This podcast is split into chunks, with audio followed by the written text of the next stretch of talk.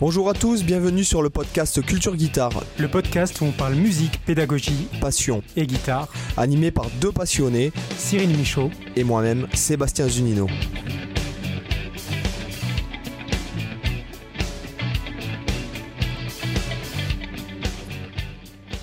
Bonsoir, bonsoir les amis, bienvenue dans le podcast. Euh, Cyril, comment ça va?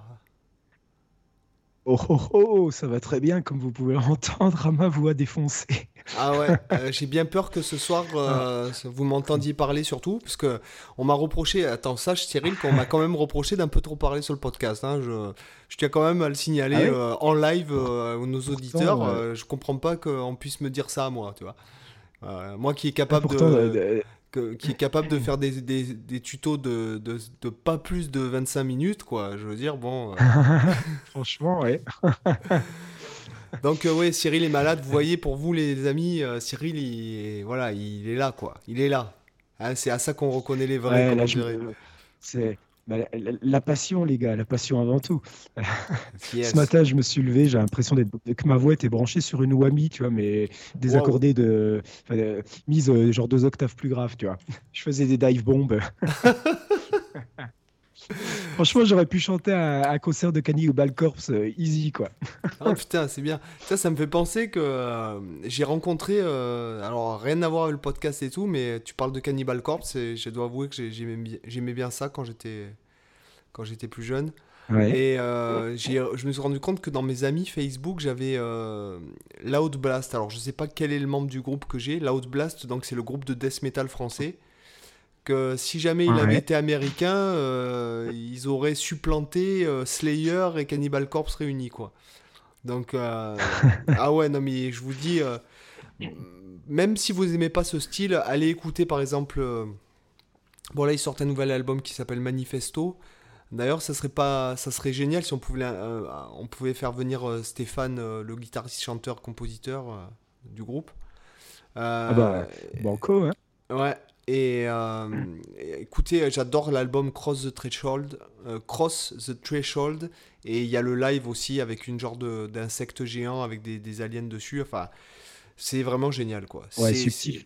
Ça tue. Non, mais ça tue musicalement, ça tue. T'as un morceau, euh, as un morceau en particulier à conseiller dans l'album? Euh, Moi, j'aime beaucoup le morceau Cross the Threshold. Et attendez, je vais vous le dire, je l'ai dans mon iTunes là, je vais vous le dire. Euh, euh j'ai pas tous les noms en tête, mais il y en a un particulièrement avec un pont qui tue, un riff, des riffs qui sont extraordinaires. Je vais, je vais vous, le, vous dire le titre de suite. Ah mince, ça va faire play, j'espère qu'on va pas avoir d'ennui de copier. Ah merde d'ennui de copyright. Euh, alors, Cross the Threshold et le, Subject to Spirit. Voilà. Subject to Spirit, c'est mm. vraiment une tuerie. Euh, vraiment, c'est, j'adore, j'adore ce, j'adore ce groupe quoi. Le live est énorme. En live, c'est d'une propreté, un son puissant. Euh, voilà. Donc aujourd'hui, les amis. Euh, voilà, les devoirs pour la semaine, allez. Voilà, là, je fais mon. Voilà. Donc, les, nous allons parler en fait, du fait de trouver son style à la guitare. Voilà. Cyril, tu peux développer puisque tu Comment le développer, comment le trouver? Comment en gros être entre guillemets original, si on peut euh, en tout cas trouver des voies pour y être. Alors, c'est un, sujet assez intéressant, euh, en tout cas que moi je trouve intéressant, parce que ça fait partie des choses que j'essaye au maximum de, développer. Euh, moi, je pense que on entend souvent dire que finalement, faut pas chercher à être original, que que c'est pas quelque chose qui qui se trouve vraiment, ou en gros que c'est les autres qui vont décider si tu es original ou pas, et que en gros, faut, faut pas forcément, si tu cherches à devenir original, tu n'arrives pas à être original. J'ai déjà souvent entendu un peu ce type de discours avec lesquels je suis pas forcément d'accord. Moi, je pense qu'on peut être original et que aussi l'originalité, euh, je pense pas que ce soit quelque chose de si difficile. Euh, à trouver parce que finalement ça veut dire quoi être original? Ça veut simplement dire faire quelque chose que les autres font pas euh, Et même si la musique existe depuis des centaines euh, et des centaines d'années, euh, il y a toujours des musiciens qui arrivent à apporter des choses nouvelles où on se dit tiens ça ça sonne pas comme ce qu'on a pu entendre jusque là. C'est vraiment rafraîchissant. Et euh, finalement pour être original, moi, je pense qu'il y y a un peu des fausses croyances par rapport à l'originalité. Oui. Oui, la plupart des, gens pensent que euh, être original, ça veut dire inventer des choses 100% nouvelles. Alors que c'est pas réellement le cas. hein. Si on, si on regarde bien, euh, il au-delà même de la musique, euh, les choses réellement nouvelles, il y en a pas tant que ça. C'est souvent un peu de l'hybridation de choses déjà existantes. C'est simplement qu'on présente des idées déjà vues et revues, mais sous des angles nouveaux. En fait, c'est ça qu'il faut voir, c'est qu'on peut être original en utilisant des choses qui n'ont aucune originalité. Euh, C'est-à-dire, par exemple, au niveau des techniques, euh, que ce soit au niveau des modes utilisés, au niveau des accords. Euh, en fait, ce qui va faire l'originalité, c'est plutôt la façon qu'on va avoir d'amener les choses. On peut très bien être original en partant d'un mode, d'un mode habituel, je sais pas, éolien, de faire une progression d'accords habituelle, d'avoir des techniques que tout le monde utilise, l'aller-retour, euh, du legato, du tapping, euh, des bends, etc. Et pourtant proposer quelque chose d'original par la façon qu'on va avoir d'interpréter la grille, par les arrangements qu'on va faire au niveau des accords, par la disposition des notes, par le rythme qu'on va choisir, euh, par euh, beaucoup le, par le phrasé, le son. En fait, si tu veux, pour moi, je vois l'originalité comme finalement plein de petits éléments qui, indépendamment l'un de l'autre, n'ont pas forcément en soi quelque chose d'original, mais c'est une fois que tu les mets tous ensemble que là, ça va créer quelque chose de, différent, quelque chose que, que les autres n'auraient pas mis dans le même ordre. Tu vois, je vois un peu ça comme des Lego, c'est qu'on a tous plus ou moins euh, les, la même boîte euh, de Lego et on va tous assembler les mêmes éléments dans des, dans des agencements euh, vraiment différents qui vont donner un peu notre euh, personnalité, notre sonorité, notre façon de phraser, notre façon d'interpréter, euh, de mélodiser une grille, etc. C'est un petit peu comme ça que déjà moi je vois l'aspect de l'originalité. Je sais pas comment toi tu vois les choses. Ben, à vrai dire, je suis totalement d'accord avec toi. euh, j'aurais pas pensé à l'aborder sous cet angle-là, on va dire. Après, on pourrait parler de. Effectivement, ce que tu dis, c'est que bon, on a 12 notes et le silence, quoi. Euh, donc, Voilà, euh, déjà, quand tu vois ce que tu peux faire avec trois notes, euh, bon, euh, déjà, euh, il y a, il y a pas mal de, de choses. Effectivement, après, euh, bon, ce que j'ai tendance à dire, bon, déjà, pour, un- pour un premier truc, déjà, ce que j'ai tendance à dire euh, vis-à-vis de la musique, c'est que la musique, euh, au final, elle n'a pas changé réellement. Euh, si tu veux, euh, la Mhm. musique, est-ce qu'il faisait un tube, euh, excusez-moi de dire ça, est-ce qu'il faisait un tube chez Jean-Sébastien Bach, est-ce qu'il fait un tube aujourd'hui chez Justin Timberlake? Ce sont les mêmes progressions d'accords, ce sont les mêmes cadences. Hein, euh, 4, 5, 1, euh, 1, 4 mineur, euh, 1 mineur, enfin, tu vois ce que je veux dire? C'est le format et la façon... Ouais, les fondements, les fondements restent similaires, c'est ça que tu veux dire en fait. Oui, voilà, à part, à fondations. part dans la, la musique contemporaine ou à part, euh, bon, un peu dans le romantique où les mecs ils commencent à vraiment faire des trucs avec des modulations ou la tonale, la musique atonale ou la musique. euh, bon, la musique modale dans la, dans la musique occidentale, elle est quand même assez rare, hein, il faut, faut quand même euh, recadrer les gens euh, là-dessus. Euh, et y Après, a... tu l'avais beaucoup dans la musique ancienne, par contre. Oui, oui, voilà. En gros, avant la période baroque, quoi. Mais Oui, c'est vrai qu'après, il y a vraiment la tonalité qui a, qui a Qui s'est instaurée, oui, voilà. euh, euh, écrasé. Voilà. Mais euh, donc, euh, C'est vrai que tout ce qui est modal, c'est plus, euh, c'est plus euh, extérieur à l'Occident. C'est très utilisé dans voilà, le continent asiatique, euh, l'Inde, oui, euh, voilà. l'Afrique, etc. Bah, L'Inde, en plus, tu, tu peux pas mieux définir euh, la musique modale quand tu as un bourdon qui te joue une note qui est la fondamentale et que tu, Oui. exp- et que tu as le temps d'exposer le mode. Ouais. Euh, quand les- quand Ouais, dans ouais, une grille d'accords de jazz, tu as un enchaînement d'accords qui fait que tu vas utiliser 8 modes différents. Hein, admettons que tu es en, je sais pas moi, tu as si bémol lydien, ré bémol mixolydien, euh, sol bémol éolien. Pour moi, je, je- moi, je parle de plutôt de polymodal ou de polytonal ou dat- d'atonal, réellement, Ouais. enfin, euh, plutôt que de dire modal, parce que pour modal, c'est. Et après, quand les mecs qui, les mecs qui partent en live dans, la- dans, les, dans les trucs un peu space, hein, en faisant du chromatisme, de, de la symétrie et tout dans le jazz fusion, euh, que tu as un accord sus 4 euh, euh, qui, qui ne- qui n'a pas de demi-ton pour te rattacher à une tonalité, réellement, qui est pas stable. Ouais. Moi, j'appelle pas ça modal. Et certaines Mhm. personnes, notamment même des profs que j'ai rencontrés, appellent ça modal, alors que moi, je trouve, enfin, ça n'a rien de modal. C'est chromatique, atonal, symétrique, tout ce que tu veux. euh, mais c'est pas modal, quoi. Voilà. Donc, euh, mm. bon, enfin, on parle pas des cas. Je trouve que généralement, le côté. Vas-y. Ouais. Je t'ai coupé, pardon. Euh, je, disais le, côté modal, c'est vrai que moi je l'entends vraiment comme quelque chose où théoriquement tu modules pas en fait.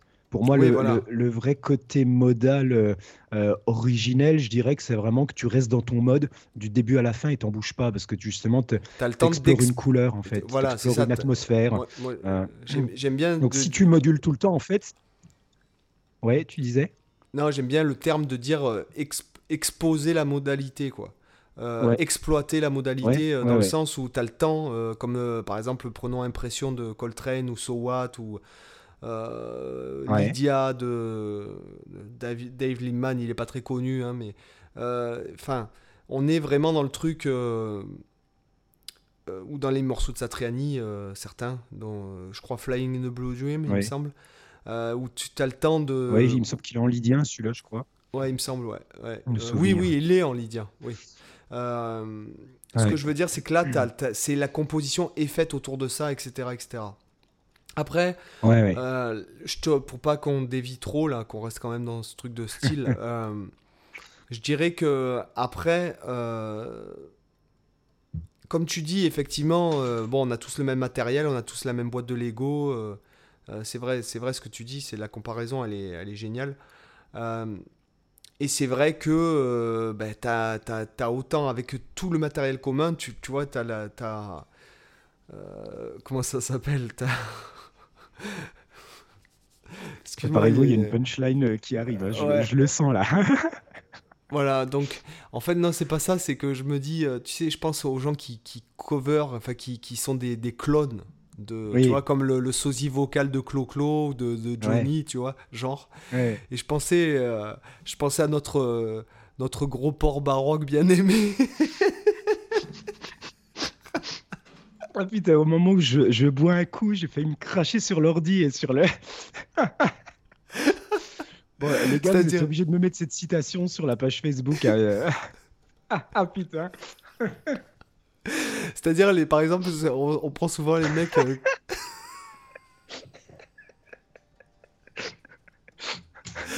les mecs en plus, j'imagine avec euh, une tête de cochon. Euh, j'ai un vieux visuel assez sale en tête là. Merci Seb. Non, non, mais c'est pas. En fait, je te dis ça parce qu'en fait, cette expression m'est venue très, très tôt dans ma jeunesse. parce qu'en fait, j'ai regardé une, interview de lui où en fait il avait lâché un, un, pur gros ro de gros porc, tu vois, le, ah oui, d'accord. Tu vois, le truc à l'américaine, quoi. Donc, euh, pour ne pas citer même team, ce qu'on se disait des fois, c'est que euh, il y avait des mecs qui, qui, faisaient des covers de même Steam et en fait ça, ça en devenait pathétique parce que euh, bah, c'est comme le sosie vocal, c'est pareil que le sosie vocal de Clo-Clo quoi. Ouais. Euh, enfin, tu, vois, dis en fait que ce, c'est un peu méchant, mais tu as envie de te dire que ce guitariste-là, il existe ou pas, bah, à la limite, ça changerait au monde, quoi. C'est bah, comme l'histoire du mec qui voulait faire une carrière, là. Enfin, je me souviens de ça, de cette histoire quand j'étais jeune. Et en fait, le gars euh, donc, euh, va voir tous les producteurs, etc. Et puis en fait, il avait le thème de voix de Jean-Jacques Goldman. Et tout mm. le monde lui disait Non, mais mec, c'est mort. ah oui. C'est foutu. c'est clair. Euh, là, en plus, ton thème vocal, c'est comme ta gueule. Hein. Si t'as pas la gueule de Brad Pitt, même en faisant de la chirurgie esthétique, tu pourras jamais l'avoir. C'est ça. Ah, puis après, euh, moi, j'ai rien contre ceux qui, qui, veulent être des clones de tel ou tel musicien, parce qu'il y en a qui n'ont pas forcément de prétention particulière. Toi, leur truc, c'est juste de se faire plaisir sur l'instrument et de sonner comme leur idole. À la, à la limite, si c'est leur kiff et que ça leur fait plaisir, tu à la limite, pourquoi pas. Euh, après, c'est vrai que si on a envie de se différencier un petit peu, euh, là, on est obligé d'avoir une réflexion un peu plus poussée. Euh, peut-être là, on peut donner quelques, quelques pistes justement de comment sortir, parce que je pense qu'on est tous un peu passés un peu passé, passé par là, tu vois. Moi, moi quand j'ai débuté, voilà, mon, mon kiff, c'était de sonner comme Kirk Hammett, donc je faisais des tas de pain tout le temps, et puis j'avais une Wawa qui, qui, était allumée. le trans ah, ça clash. Tu coûtais, 500, tu, 500 francs à l'époque en électricité à l'année à cause de ta Wawa, quoi, en fait. Ouais, c'est clair. Donc j'avais évidemment eu une jambe plus grosse que l'autre, hein, à force d'activer la Wawa continuellement. T'avais un mollet, ouais. Voilà, un mollet surdimensionné, tu vois. et du coup, voilà, je kiffais, j'étais content, tu vois. Euh, parce que, euh, voilà, j'avais, tu vois, je me prenais un peu comme ça pour un, pour un, petit cœur camette en puissance, quoi. Et donc, quand, tu débutes, ça fait plaisir, ce genre de. C'est un peu formateur aussi, parce que ça te fait, ça te fait développer tes premières, euh, tes premières armes techniques, en fait. Ça te permet de, voilà, d'expérimenter un petit peu le son. Donc, à la limite, c'est une étape qui est bien aussi. Hein. C'est pas interdit de passer par là, c'est pas forcément une mauvaise chose. Mais après, je pense que c'est bien d'aller un peu au-delà si, encore une fois, on a cette volonté vraiment de se différencier un petit peu. Et c'est même pas une question d'être professionnel ou quoi. Hein. Même un amateur, il peut se poser ce genre de questions, euh, chercher à être euh, original. Là, je, je décorrèle complètement la logique de chercher à être original avec euh, le fait d'être professionnel ou autre. Hein. On peut chercher à être original en étant un pur amateur juste pour se faire plaisir. Et moi, un des premiers trucs que je conseillerais, à mon avis, il y aurait, y aurait deux aspects. Le premier, c'est de se demander vraiment ce qu'on aime, ce qu'on aime faire, ce qu'on aime et ce qu'on n'aime pas. Euh, et après, du coup, de se, poser la question euh, de quel aspect de la guitare on a envie de privilégier. en gros, la première étape, c'est de savoir ce qu'on veut et la deuxième étape, c'est de faire des choix. À mon avis, si on veut être original, on est obligé de faire des choix à un moment donné. Euh, ce que je veux dire par là, c'est que on peut déjà se poser la question de se dire, OK, euh, au niveau théorie, par exemple, quel mode euh, ou quelle gamme, on va, dire de manière générale, euh, j'apprécie plus que d'autres. Voilà, certains vont être des fans du mode lydien, alors que d'autres vont préférer le mode mixolydien, et il y en a d'autres qui vont adorer le phrygien plutôt que le éolien. On va tous avoir un peu nos préférences. ouais, mais après, tu peux pas... Alors là, là je, vais, je vais un peu euh, alors après, j'y reviendrai sur, euh, sur le, le, fait d'imiter de, d'imiter son, son, idole. Hein. Je hein, vous savez, ai-je besoin de citer qui est mon idole euh, hein, ah. Tout le monde sait que je suis un grand fan de Johnny. Francis Lalanne. Voilà, c'est ça. Non, c'est Johnny. attends. mais ce que je veux dire, c'est que moi, quand depuis que je suis petit, en fait, que je fais de la guitare, à chaque fois que j'ai appris quelque chose de, de quand j'apprenais un solo, euh, quel qu'il soit, ou euh, une phrase ou un morceau, de suite, j'essayais de, de, me l'approprier le truc. C'est-à-dire que, mm. par exemple, j'avais horreur, enfin, j'ai eu ma période, euh, grosse, grosse période Steve Vai, je pense que c'est la première, le premier gars vraiment que j'ai essayé de, de coverer note pour mm. note. Euh, dans ma vie. Donc euh, j'ai passé des, mes, des vacances entières à bosser les solos de Steve Vai, euh, à, apprendre note pour note les trucs, etc. Bon bref. Mais à chaque fois que j'apprenais ces trucs-là, j'essayais de suite de les remettre dans mes impros en fait. De les placer dans mes impros, c'est-à-dire d'avoir la démarche de repérer où est-ce que ça se jouait, comment ça se jouait, de, quelle partie de la mesure je partais, de quel temps je partais, de sur quelle gamme c'était construit, etc. etc., etc. Et aujourd'hui encore, bon après j'ai beaucoup coveré euh, parce que bon c'était mes devoirs entre guillemets d'étudiant. Euh, les, saxophonistes, mon prof il me faisait relever tout le temps, tout le temps, tout le temps, tout le temps des trucs. tout le temps les écrire, euh, les transposer, changer les doigtés, enfin la démarche que je, dont j'avais parlé. Que tu continues de faire aujourd'hui finalement. Ah, ben oui, oui, mm. que je fais automatiquement aujourd'hui. Et puis finalement, c'est la méthode que j'enseigne aussi. Ouais, ouais. voilà. Euh, et euh, par exemple, quand je relève du Alan Allsworth, puisque c'est les trucs que je, je, relève le plus, on va dire, ouais, c'est sûrement les trucs que je relève le plus. de suite, en fait, je cherche pas à comprendre, à jouer par-dessus le CD avec lui, etc. De suite, j'essaye de replacer ça, de m'approprier le contexte avec un rythme, avec un changer la tonalité euh, euh, et d'en déduire moi-même mes propres plans parce que clairement, euh, j'ai pas du tout envie de sonner comme Alan Allsworth parce que quand je quand j'ai le son, tu sais, sur l'axe FX, j'ai le son Alan Allsworth qui a été trigué à mort par le, le, grand gourou du axe FX qui a sur le, forum là.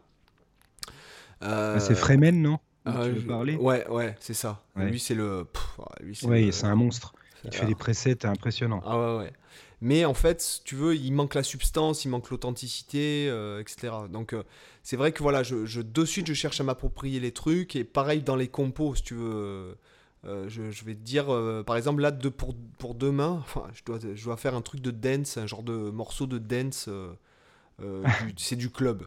Voilà, du club avec des sons de cuivre synthé, tu sais, vraiment euh, euh, le son de cuivre euh, qui, qui, passe dans les trucs maintenant, là, dans, dans, la, dans la K-pop et compagnie. Là. Mhm. voilà, en fait, ben, en fait, de suite, j'essaye de, de, de, de, m'imprégner du truc pour de suite faire mon truc à moi derrière, euh, si tu veux. Tu vois, j'ai vraiment pas envie. Et d'ailleurs, quand j'étais professionnel, quand j'étais euh, intermittent du spectacle, ça me frustrait vachement quand j'étais obligé de jouer la vraie partie du CD, quoi. Hmm. Tu vois, c'est. Ouais, je comprends. alors, c'est pas vraiment trouver son style, mais enfin, au moins, c'est trouver une authenticité qui t'est propre un petit peu. Tu vois, tu vois ce que je veux dire? ah mais ça fait, pour moi, ce que tu dis là, ça fait complètement partie du fait de développer son style, parce que du moment que tu es en train de réfléchir à comment tu peux l'interpréter dans ton jeu, comment tu peux l'incorporer à ton jeu, c'est que tu es déjà en train d'assimiler euh, les influences pour, euh, euh, pour développer ton, ton, propre style, en fait, ta propre façon de phraser. C'est en fait, c'est quelque chose que toi, tu faisais un peu instinctivement déjà, même si tu avais, comme tu disais, ton prof qui te faisait faire pas mal de choses dans, qui vont dans ce sens-là. Mais pour moi, ça va clairement dans le sens de, déjà chercher à développer le style. Justement, ce fait de digérer les influences, parce que tu as, les deux étapes. les influences, quand elles sont visibles, euh, c'est que tu es encore dans la phase où euh, tu as, compris, as compris le style d'un gars, ou tu as compris le style d'un, euh, les codes stylistiques d'un genre, mais tu pas encore arrivé dans la phase où tu as complètement assimilé ces genres pour euh, potentiellement un peu transcender ce genre-là et, et, pourquoi pas proposer tu vois, une, une, une, évolution de ce genre, tu vois, par exemple, ou, ou, carrément lancer un nouveau genre musical. tu vois, c'est, comme ça que j'entends les choses. Je dois t'avouer que quand je pratique, et etc., c'est vraiment ce que je veux, ce que je veux chercher, c'est augmenter ma, ma, entre guillemets, ma performance stylistique, entre guillemets, dans le sens où mm. j'ai envie que ce que je, ce que je fais, euh, euh, ça me ressemble, en fait. Voilà.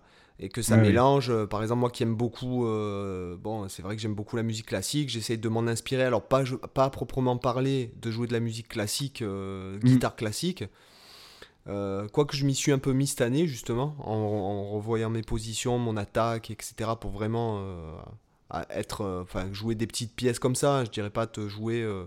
je ne connais pas le nom des œuvres vraiment difficiles, mais si tu veux, il y a, y a, quand même l'envie en fait de alors par exemple je te donne l'exemple là je me suis je me suis écrit une étude euh, pour euh, pour travailler les quintolés etc et c'est vrai que j'ai vachement euh, je me suis vachement inspiré de Debussy pour ce truc là parce que mm. par exemple à une époque j'ai travaillé le premier volet de Dr Gradus ad Parnassum de Children Corner Suite. Ouais. Et si tu veux parce que je connais l'harmonie etc j'ai analysé ce qu'il a mis. C'est à dire qu'il fait beaucoup tu sais euh, il fait beaucoup d'emprunts aux mineurs, il utilise l'augmenté, il utilise mm. euh, les triades sus 2, sus 4, euh, tu vois. Il y a... Mm. Du coup, je comprends si tu veux le. Alors, de là à dire d'assimiler totalement le style de Debussy, je pense pas que. Je, je, enfin, je pense pas que je pourrais dire ça un jour, mais. tu comprends certains des procédés, quoi, en gros. Ouais, voilà, je comprends, voilà. Notamment l'emprunt aux mineurs, il est tellement flagrant à la fin que Hein, euh, que, enfin, si tu veux, que ça, puis ça sonne comme ça. Enfin, l'emprunt mineur, mm. c'est, ça sonne comme ça. C'est hyper romantique, tu sais. Euh. donc, euh, après, je dirais que le problème, après, c'est de mettre ça, si tu veux, comme je te dis, voilà, de trouver mon style, mais en même temps, moi, moi qui suis musicien professionnel, bon, même si je fais plus de concerts pour l'instant, alors les gens me demandent pourquoi, je vous répondrai peut-être plus tard, mais il, est évident que là pour l'instant je le fais pour moi si tu veux parce que en même temps je suis obligé tu vois là je là pour demain le, client il veut un morceau de dance euh, de merde quoi enfin mm. c'est pourri en plus hein. tout à l'heure j'ai écouté j'ai dit putain c'est même pas de la musique pour moi tu vois bien que j'aime la K-pop euh, par exemple mes enfants ils écoutent BTS en ce moment euh, j'adore le songwriting j'adore écouter ce que mais bon le morceau en question qui m'a demandé d'un peu copier c'est vraiment. Euh, d'ailleurs, j'ai dû acheter euh, des synthés et tout aujourd'hui pour pouvoir. Hmm. Mais, produire un peu les sons. Ouais, bah, pour, surtout les sons de les sons de kick, de, de drum et tout, les drums techno là, c'est des trucs spécifiques. Donc j'ai acheté, je sais pas, je sais pas combien de de, de, de centaines de gigas de, sons aujourd'hui. Bon, de toute façon, c'est des trucs dont je me sers hein, après, mais hmm. mais voilà. Enfin, il y a le pas entre ce que je dois faire pour gagner ma vie et euh, c'est ce que je disais dans une interview, euh, il y a une jeune fille, comment elle s'appelle déjà, euh, Cyril? Euh... Qui nous a interviewé, là, toi aussi elle t'a interviewé. ah oui, Sonia Oui, Sonia, oui. Et il y a le pas entre donc là où j'ai envie de me développer niveau style, ce qui est l'avantage finalement d'un amateur. Quand je dis amateur, c'est pas au niveau de, de- de- du niveau guitaristique, Ouais, ouais, complètement. mais amateur dans le sens où il, euh, c'est Il sa gagne pas sa passion, vie il gagne avec, pas euh, sa voilà. vie avec ça et voilà. Ou alors le mec qui va galérer toute sa vie à gagner sa vie, mais qui va faire purement son style. Exemple à la Northworth. Alan Northworth, Ouais, c'est un mec qui a galéré toute sa vie, quoi. Il faut, faut... Mm. Alors il a beau être énorme musicalement, mais il a tellement pas fait de concessions. D'ailleurs, c'est ce qui l'a amené à, à avoir ce style-là, parce que euh, il a, c'est, oui, Alan, tu nous joues un blues? Non. tu vois? C'est euh, ouais, ça serait bien si tu faisais un peu d'une, une- un truc funky. Ah, non, non, moi je fais pas ça. Et ça, je trouve que c'est une force, si tu veux. Bah, justement, tu vois, c'est, ça revient à ce que je disais tout à l'heure, euh, faire des choix. oui. Si justement tu veux développer un style, tu es obligé de faire des, des choix, euh, un Ne peu comme quand que on compose. Ne, serait-ce que pour pas l'entacher ton en fait pour pas entacher ton art entre guillemets. Quand je dis en entacher, fait, c'est pas d'un- de- c'est pas C'est pas péjoratif. négatif, ouais, c'est- Ouais, ouais. Euh, ouais, c'est c'est qu'en en fait, quand on va développer le style, après, tout, tout dépend à quel niveau tu mets tes barrières de style. Il y, en- il y en a qui vont avoir un style plus ouvert que d'autres qui vont être très, très spécifiques. Euh, il y en a pas un qui, pour moi, est meilleur que l'autre parce que si, si tu as, si, un gratteux, son truc, c'est d'être vraiment euh, ultra spécifique sur euh, un style bien, bien précis. pourquoi pas C'est pas du tout un Ça, problème ça, c'est possible lui- aux États-Unis. Ouais. En France, euh, moi qui étais euh, intermittent pendant 20 ans euh, et que j'ai joué dans, dans tout et n'importe quoi, hein, j'ai fait de l'orchestre, de la musique africaine, du celte, Ouais. de- du funk, du rock, du métal même, puisque à une époque j'ai même gagné ma vie avec ça, euh, Mhm. du jazz, euh, tout ça. Ce que je veux te dire, c'est que moi par exemple, quand un mec il me dit euh, Ouais, tu peux me faire une rythmique funky, ben moi je lui en propose 10. Euh, Mhm. Dans le sens où euh, bah, c'est mon métier. Enfin, Ouais, ouais. euh, voilà, donc je peux pas, tu vois, je peux pas me permettre de, de- enfin voilà, moi j'ai, moi la vie de bohème m'intéresse pas quoi. Enfin clairement, Mm. hein, j'ai pas envie de, de- de couper les cheveux en quatre. donc Ouais. voilà, il faut, il- bon, quand tu dois gagner ta vie, bon c'est autre chose, mais enfin voilà quoi. Mais, du coup, par, tu vois, je reviens un peu par rapport au, par rapport choix. Euh, ce que je voulais dire tout à l'heure par, le, par rapport, tu vois, quand je parlais des modes, etc., c'est de se poser un peu la question euh, de qu'est-ce qu'on, qu'est-ce qui vraiment nous, nous, nous fait vibrer le plus? Parce que je crois pas du tout qu'on peut développer son style euh, si on part sur des axes qui à la base nous passionnent pas. Tu vois, euh, je vais te donner un exemple à la con, mais si tu, je sais pas si, si par exemple la gamme pentatonique te fait pas vibrer et que tu essaies de construire ton style là-dessus, tu vas te vautrer. Bon, c'est, tu vois, c'est, c'est un exemple con et tellement évident que c'est presque absurde de le dire, mais c'est au moins pour contextualiser. C'est-à-dire que moi, pour donner mon exemple, ce que, j'ai fait, c'est que je me suis posé les questions de qu'est-ce que j'aime, qu'est-ce que j'aime pas. Euh, parce qu'en fait, savoir ce que t'aimes pas, en, pouvant, l'expliquer, tu vois, ça, pas juste en disant ouais j'aime pas. Bah, ça, ça sert à rien. Tu de comprendre pourquoi t'aimes pas. Est-ce que c'est parce que, euh, je sais pas, les techniques que le guitariste utilise te plaisent pas? Est-ce que c'est parce que euh, le style musical te plaise pas, le rapport avec les autres instruments te plaît pas? Tu essaies de comprendre ce qui plaît pas, parce que c'est des choses que tu vas théoriquement, si c'est des choses qui te plaisent pas, que tu vas évacuer de ton style naturellement et que tu vas pas re- reproduire, ou alors que tu vas éventuellement détourner. Ça, ça peut être un autre cas euh, d'utiliser quelque chose que t'aimes pas. Mais une fois que tu commences à saisir, voilà, tu, tu dis par exemple, euh, voilà, moi j'adore les accords, euh, les accords de cartes, par exemple, euh, ce qui est mon cas, par exemple, j'aime beaucoup le, je, tu vois, par exemple, aujourd'hui, jamais tu me verras dans mes compos faire un accord majeur ou un accord mineur. Ça fait dix ans que j'utilise plus du tout ni des accords majeurs ni mineurs. J'en, je pense pas revenir là-dessus un jour, en tout cas peut-être, hein, mais pour l'instant, voilà, c'est, c'est des choses que, c'est pas que je les aime pas, c'est que par rapport à ce que je veux exprimer, ça correspond pas à ce que je veux raconter musicalement. Donc c'est des accords que j'évacue totalement et moi j'utilise par exemple que des accords de quarte, des accords de seconde et aussi un peu des accords suspendus que j'utilise pas mal parce que du coup t'as- ça t'évacue justement ce- cette tierce. Euh, éventuellement un petit peu les augmenter, diminuer, ça m'arrive même si c'est pas forcément fréquent. Mais par exemple, toi euh, déjà j'ai fait des choix, par exemple le choix d'évacuer complètement les accords mineurs majeurs. Après, après je, je me permets, euh, Ouais. euh, parce que justement, enfin, moi qui aime les trucs complexes, Ouais. euh, les accords majeurs, les accords mineurs, euh, je les utilise vachement, mais pas, par exemple, euh, je sais pas si on va entendre. Est-ce que tu entends la guitare là?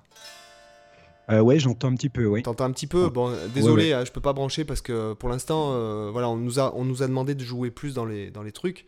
Euh, mais moi, par exemple, ça c'est un ré mineur. Moi, je vais pas le jouer comme ça. Je vais jouer comme ça. Alors là, on n'entend pas trop. Ah, vous entendez pas du tout. Ah je vais jouer comme ça, par exemple. Ok. Voilà, je vais faire un, accord ouvert ou je vais le jouer différemment. Après, malgré tout, ça va, ça va te conserver quand même la couleur globale euh, du, du, ré mineur, tu vois, la, fonction du ré mineur. ça, va, ça va te colorer un peu différemment. Et tout dépend de la basse. Mais... Oui, après, ouais, mais là, tu peux le réinterpréter ton accord à ce moment-là. Si tu, si tu mets une basse, il peut, il peut se transformer en un, autre accord. un accord comme ça, ouvert, de ré mineur. Ouais. Mais que je mets une basse en si bémol. Oui, mais c'est un, un, si majeur 7 t'es plus sur un ré mineur, quoi. Mais ça reste quand même après un accord majeur euh, ou mineur derrière, tu vois. Même si tu réinterprètes l'accord en fonction de la basse, ce qui est vachement intéressant, effectivement, d'avoir genre un, accord qui reste un peu comme un accord pédale qui va rester tout le temps le même au-dessus, et t'as la basse qui va le faire changer un peu de fonction en fonction de justement quelle note tu vas utiliser. Mais, mais après, ça restera des, toi, des couleurs majeures, euh, mineures. Moi, par exemple, c'est des couleurs que, que j'utilise vraiment plus du tout aujourd'hui et que euh, même avec ces considérations que tu, fais là, qui sont intéressantes, hein, moi que je trouve vraiment, vraiment bien et que je, pratique moi pour les accords que j'utilise, euh, moi j'ai vraiment dans mes compos en tout cas plus, plus l'envie d'entendre tu vois les, les tierces. Moi je suis même allé un peu extrême là-dessus, c'est que même quand je fais des solos, des phrasés, euh, j'essaye euh, alors, quasiment de ne jamais utiliser de tierces et de sixtes. J'utilise tous les intervalles sauf les tierces et les sixtes.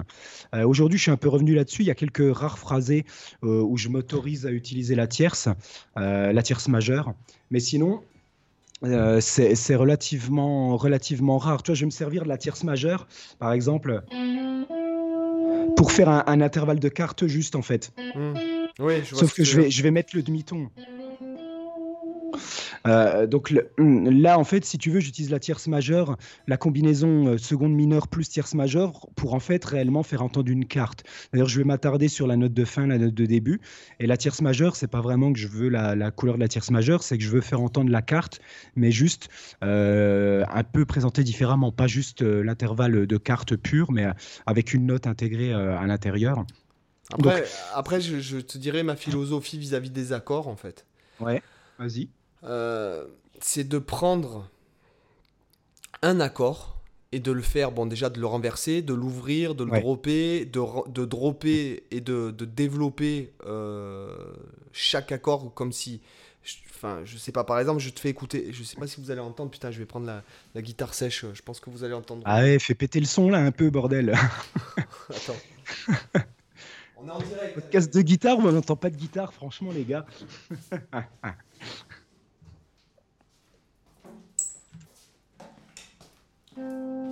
Moi, je vais prendre un accord de trois notes parce que sinon, ça va être trop complexe à expliquer. Mais par exemple, je fais cet accord hmm. qui fait euh, Sol, Si, Do. Ouais. Vous l'entendez là? Ouais, nickel, là c'est bien. Donc je fais cet accord de Sol, Si, Do. Donc moi, en fait, ce que je fais, c'est je me dis déjà, je le renverse. D'accord? Ouais. Ça, déjà, il est... tu peux l'interpréter de plein de façades même. Oui, c'est vrai que ça peut, être un, ça peut être un Do maj 7 par exemple. Ouais, ou un La mineur 9.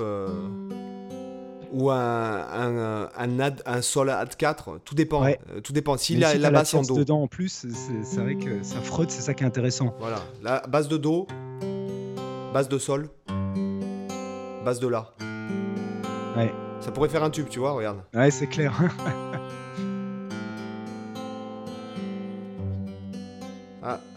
je vais me raccorder aussi, ça sera mieux.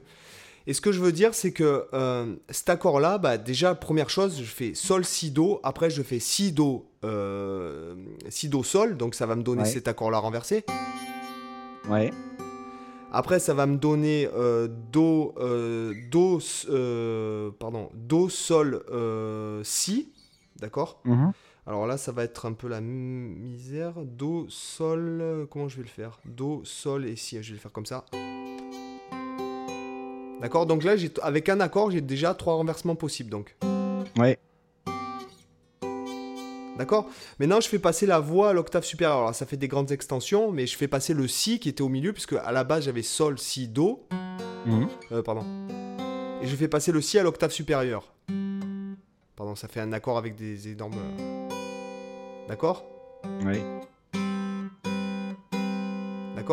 Après, euh, donc euh, je continue. Donc j'ai euh, du coup mon do il passe à l'octave supérieure et ça me donne cet accord là. Donc si, sol et do à l'octave au supérieur.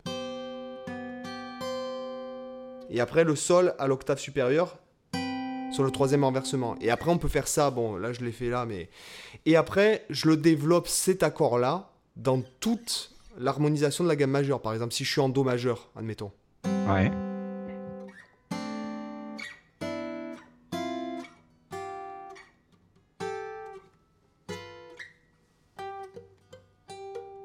Sur la gratte sèche. Hmm. D'accord? Ce que je veux dire, c'est qu'après, du coup, il y a, il y a- on peut même plus chiffrer les accords, etc.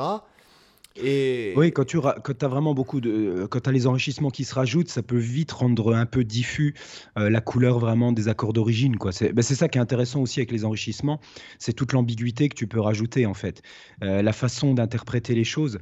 Euh, ce que tu dis là, ça me fait penser aussi à des choses par rapport à la façon d'utiliser les accords. C'est vrai qu'on on pense souvent, par exemple, à faire des progressions d'accords où tu as des degrés qui s'enchaînent. Je sais pas, par exemple, 4-5-1, 2-5-1, euh, 6-4-1, des choses comme ça. On, utilise les, différents degrés.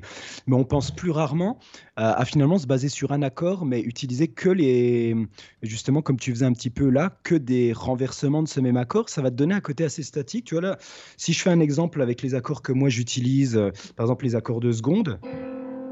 Là, par exemple, j'ai un La, un Do et un Si. Euh, si je te joue le même accord, euh, là, cette fois, j'ai mis le, le Do au-dessus, j'ai mis le Si à la basse, j'ai mis le La au milieu. Après, je renverse que les deux extrêmes. ouais,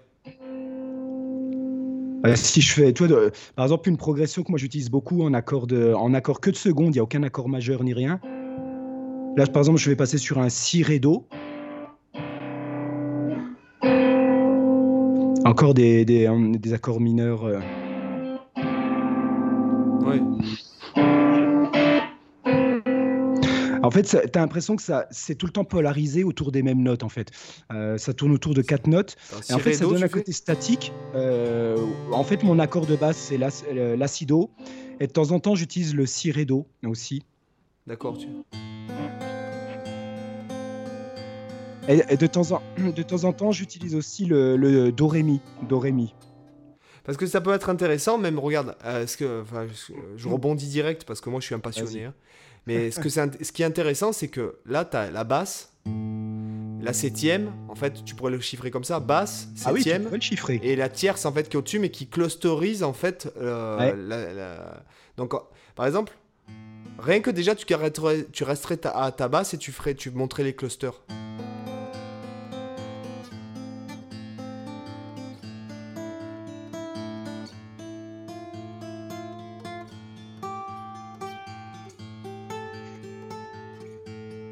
Déjà, ça donne vachement de possibilités, ce, ce système-là.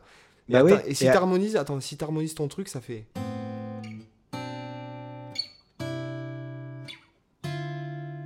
Putain, c'est intéressant, hein, d'ailleurs. hein. Putain, c'est Mhm. vachement intéressant. Ça fait très. euh,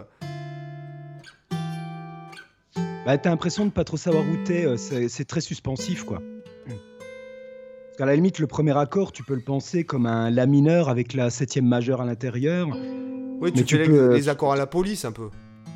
Euh, ouais, mm, euh, même si eux, t'as as les accords de quinte, par exemple, que j'aime beaucoup aussi. Ouais, Ça, J'adore ces accords. ouais, Ça, ce genre d'accord, c'est très chouette. Ouais, mais c'est c'est c'est à- c'est à- c'est, euh, on va dire là là si tu joues que ces trois là, c'est Mhm. sus 2 en fait. Euh, tu peux le penser comme ça, oui. Après, tu vois, moi, en fait, euh, c'est là où finalement c'est une question d'interprétation. Parce que moi, quand je compose, par exemple, avec mes grilles d'accords, Mhm. euh, je pense jamais fonction. C'est-à-dire, je me, je me dis jamais, tiens, cet accord, quel accord mineur ou majeur je pourrais en déduire C'est qu'en fait, je prends ça comme accord de quinte. Et en fait, je cherche même pas à faire des enchaînements tonal ou modal avec des 4-5-1, des choses comme ça. C'est que je fonctionne par couleur d'accord. Tout, tout simplement. Je vais me dire, j'aime bien ça.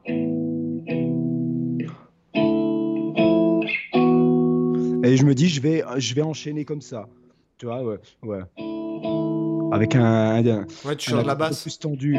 Voilà, juste euh, chercher comme ça, en, bougeant d'une note, par exemple, en me disant qu'est-ce que, qu'est-ce que je peux obtenir juste en bougeant d'une note? Et moi, ce que je vais faire souvent dans mes progressions d'accords, c'est me dire, euh, ben, si je reprends par exemple comment, comment j'avais composé à l'époque cette, euh, cette grille d'accords, je m'étais dit, j'ai l'acido, et en fait, je vais garder des accords qui ont tout le temps des notes communes. C'est-à-dire que l'accord qui suit, je voulais qu'il garde des notes qui appartiennent à l'acido. Donc j'ai pris do, si, ré. J'ai changé qu'une note par rapport à l'accord précédent, ce qui va donner de la proximité. Après, juste renverser, je retourne, et après, je sais plus ce que j'avais pris, un sol. Euh, cet accord, j'aime bien. Là, tu as un sol, un do, un si et un la en même temps. Donc, j'utilise la dissonance qui, qui, est ici au milieu. Et à chaque fois, il y a une note ou deux qui changent par rapport à l'autre accord, mais tu vois, j'essaie toujours d'en garder qui vont être dans l'accord. Et moi, c'est comme ça, par exemple, que je vais penser mes progressions d'accords euh, pour essayer de, créer des grilles d'accords qui sont assez statiques. Je vais, je vais pas mal après, après si, je, si je puis me permettre, je reviens sur, sur ce truc de mineur majeur parce que en fait, c'est plus ou moins. Euh, c'est ce que je prône euh, pédagogiquement parlant, tu vois. Euh, c'est pas, je dis pas que je suis pas d'accord avec toi, hein. mais, mais, mais, si tu veux, ça dépend vachement de ce qu'il y a derrière, de ce qu'il y a. Regarde, en utilisant, enfin, des simples triades, je, je, je fais un truc comme ça, hein, j'improvise. Hein. Ouais.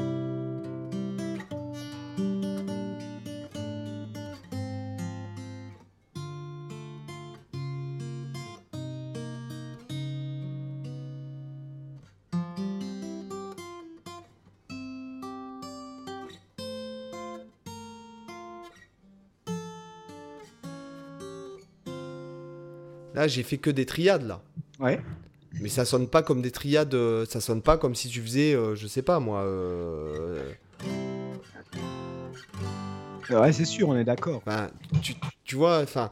Et, encore une pareille, il y avait les triades. alors moi, c'est mon grand truc, hein, les triades.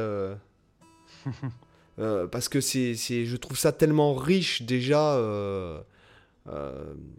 Enfin, rien que la triade lydienne, tu vois. Ouais. Tu vois, euh, rien que ça, euh, déjà, tu, tu, tu... Enfin, c'est monstrueux tout ce qu'on peut faire avec ça, quoi.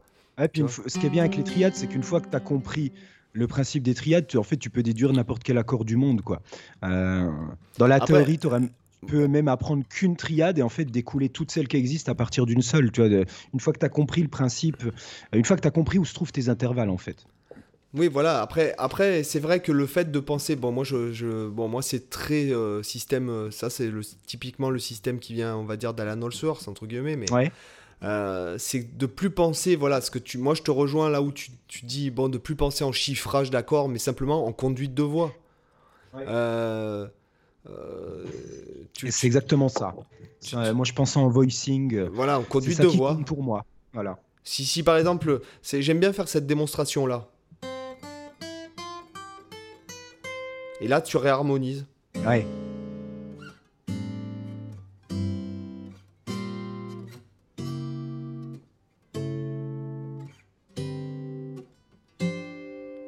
Et là, du coup, ça sonne plus gamme de Do, mais en fait, la mélodie en haut, elle est tellement puissante. Ouais. Qu'en fait, toi, tu peux lui mettre pratiquement ce que tu veux en dessous. Ouais, ouais. Euh, t'es, comme un quatuor à cordes à ce moment-là, si tu veux. Euh, tu vois c'est plus tu vois, tu vois ce que tu vois ce que je veux dire? Ouais, complètement. Et, euh, en fait, tu donnes vraiment euh, euh, finalement ta, ta mélodie qui est tout le temps la même, mais fonction de comment tu l'harmonises, tu vas lui donner une couleur qui est, qui est jamais la même en fait, qui, qui prend une, justement une, une, une perception différente. Ce qui est vachement bien aussi, c'est de le faire sur une note. Tu joues tout le temps la même note à l'aigu et tu oui, harmonises par-dessus juste pour voir comment cette couleur. Bah, c'est One Note Samba. Ouais. Euh, c'est la note en haut, elle reste la même. Ouais, ouais. Et du coup, ça te fait un point de référence.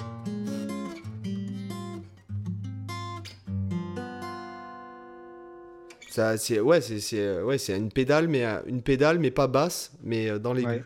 Ouais, Mais après, tu vois, bon, ces aspects-là, comme je disais tout à l'heure, finalement, moi, j'utilise beaucoup ça. J'utilise beaucoup les accords de cartes aussi. ouais. J'adore la sonorité aussi. C'est des choses que j'explore un peu plus depuis peut-être à tout casser deux ans. Tu vois, les accords de cartes. Au début, j'étais vraiment un peu obsessionnel sur que les accords de seconde. Et aujourd'hui, j'explore plus les quintes et les cartes.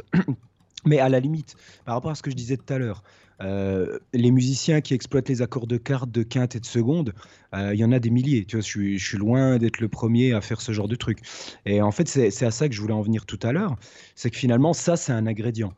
Mais en fait, quand tu cumules cet ingrédient cette façon de penser l'harmonie avec d'autres ingrédients, euh, qui est ta façon de phraser par exemple. Euh, tu vois, moi en ce moment, j'utilise beaucoup, j'avais fait une vidéo dernièrement là où je suis en train de vraiment développer une logique de phraser, où j'utilise beaucoup les notes répétées, mais, mais où par exemple, tu vois, si, si je dois répéter une note, un, un, Do par exemple, au lieu de répéter le, même Do, je vais le prendre sur deux cordes. Pour avoir, et éventuellement avec des petits bends. Ouais, ouais, je par exemple, pour, pour faire des, des, variations de timbre, euh, ou, aussi le, le, fait de phraser, euh, euh, ouais, de phraser avec des notes répétées. Ouais, c'est comme quand tu fais, quand tu fais ça en fait. Ouais, ouais. moi, je, je, suis en train d'un peu tester ce, ce, ce genre de, de, truc. Bon, là, je fais sur des triades pour la simplicité, parce que ça tombe sous les doigts, mais ah, je vais pas mettre trop fort, je sais pas si ma fille est en train de dormir, mais. Là, en fait, j'ai une note pédale qui tient au-dessus. Et le reste que je fais juste en hammer from nowhere. Euh, c'est le type de phrasé, par exemple, qui m'intéresse bien maintenant sur euh, la façon de jouer les, les, accords, même si je vais, moi, pas forcément le faire sur les triades, mais c'est ce qui tombe le plus naturellement sous les doigts pour la guitare, manque de bol. Donc, je suis en train de chercher un peu comment je peux exploiter ça dans, dans mon jeu, mais Mais voilà, je vais beaucoup utiliser ça, quoi. Et comme on dit, tu vois, on, là, on, là, on utilise les mêmes choses et complètement différents. Par exemple, moi, je, ouais. bah, moi, tu, enfin, moi, par exemple, quand j'utilise ce genre de plan, enfin, moi, ça vient du sax, hein, enfin des. Mhm. Ouais. Ouais, ouais tu réutilises les mêmes notes sur différentes cordes. Ouais, ouais, j'utilise. Euh... bah, ce qui est vachement cool, c'est quand tu fais des, des plans pentas, t'as ce genre de truc. Là, t'as le t'as ce truc-là qui peut. Euh, voilà, c'est un petit peu. Ça fait des gros écarts ici, mais si je le prends. Euh, ça, c'est intéressant, quoi. Là, tu as cette, cette ambiguïté où tu as l'impression que tu répètes la même note, mais tu sens que c'est pas la même parce que le timbre change. Et ça, tu l'entends vachement, par exemple, enfin, ça, moi, je l'ai pompé chez. Bon, forcément, Alan Allsource le fait, mais Ouais, ouais. Euh, c'est plus, euh, moi, je l'ai plus pompé à breaker, quoi, où t'entends typiquement ça, quoi, tu vois. Mmh. Ouais, ouais. Tu vois, tu entends vraiment le, euh, le, le, truc. Alors, je sais pas comment ça se fait au doigté. J'ai jamais demandé à un saxophoniste si mmh. jamais c'était avec deux doigts. Il faisait la même note avec deux doigtés différents. Ou, ouais. mais tu, tu, tu l'entends. ouais, ouais. Enfin, bah, tout ça pour dire que, que plus tu trouves ton style, plus t'es original, euh, mais, plus c'est dur de, de, gagner ta vie avec ça, quoi. ouais, mais à la, limite, là, tu vois, ce qu'on discute là, c'est presque en faisant abstraction un peu de cet aspect-là. C'est pour donner, euh, c'est pour donner des pistes à tout le monde pour euh, développer le style. Parce qu'après, tu peux très bien développer ton style, mais en même temps en maîtriser d'autres, tu vois. Euh, que si on te demande de jouer un blues traditionnel, tu dois être capable de le faire, même si tu es à côté en train de développer ton, style, euh, où tu feras jamais de blues euh, tu dans, ton style précis, mais, mais en fait, c'est voilà, une combinaison de choses banales que tout le monde utilise, mise vraiment euh, de manière un peu nouvelle. Tu moi en ce moment, je, je parle beaucoup de musique indienne, mais je m'en inspire pas mal. tu vois, avec, les plans que, je travaille en ce moment, tu sur des plans de gamme, par exemple, si je prends un La mixolydien, par exemple que je vais faire là en legato, bah, j'essaie d'incorporer maintenant l'hybrid picking pour le faire à quatre notes, par exemple. Là, par exemple, je fais couvert le bas, euh, euh, majeur, pardon, et après en legato. Tu vois, là, même si je le fais en plus à la fin, là, je fais couvert le bas, majeur, legato, legato, couvert le bas, majeur. Ça va donner des plans à, vraiment des, groupes de notes qui peuvent être à 4, à 5, etc. Et en fait, en restant pourtant sur des choses de base. Ouais. Si je le fais dans l'aigu. Là, c'est que des phrasés. Que des phrasés de ce type-là, quoi.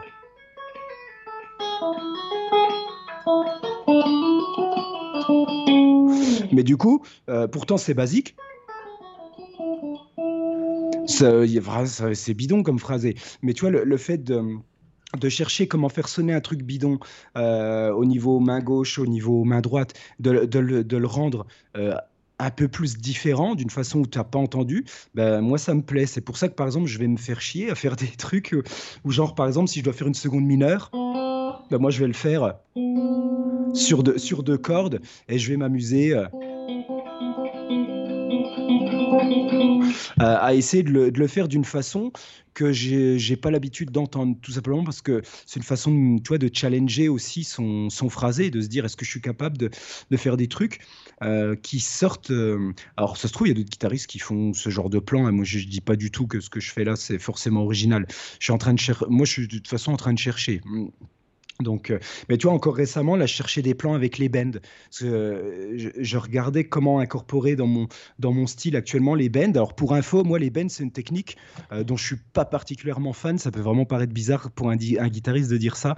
Mais ouais, les bends, j'utilise quasiment jamais. Vous me verrez jamais faire un solo avec des bends quasiment. mais par contre, j'aime bien les bends microtonaux. Hmm. Ça, ce genre de bend, je l'utilise ça à mort. en ce moment, tu vois, je développe des phrasés justement où je me dis comment je peux incorporer ça? Et je commence, je commence à mixer avec des choses que j'ai déjà faites, par exemple. Euh, Est-ce qu'on entend? Je sais pas si on entend. Ouais. Ouais. Où là, ça donne, tu vois, un côté indien, c'est des phrasés à cinq notes.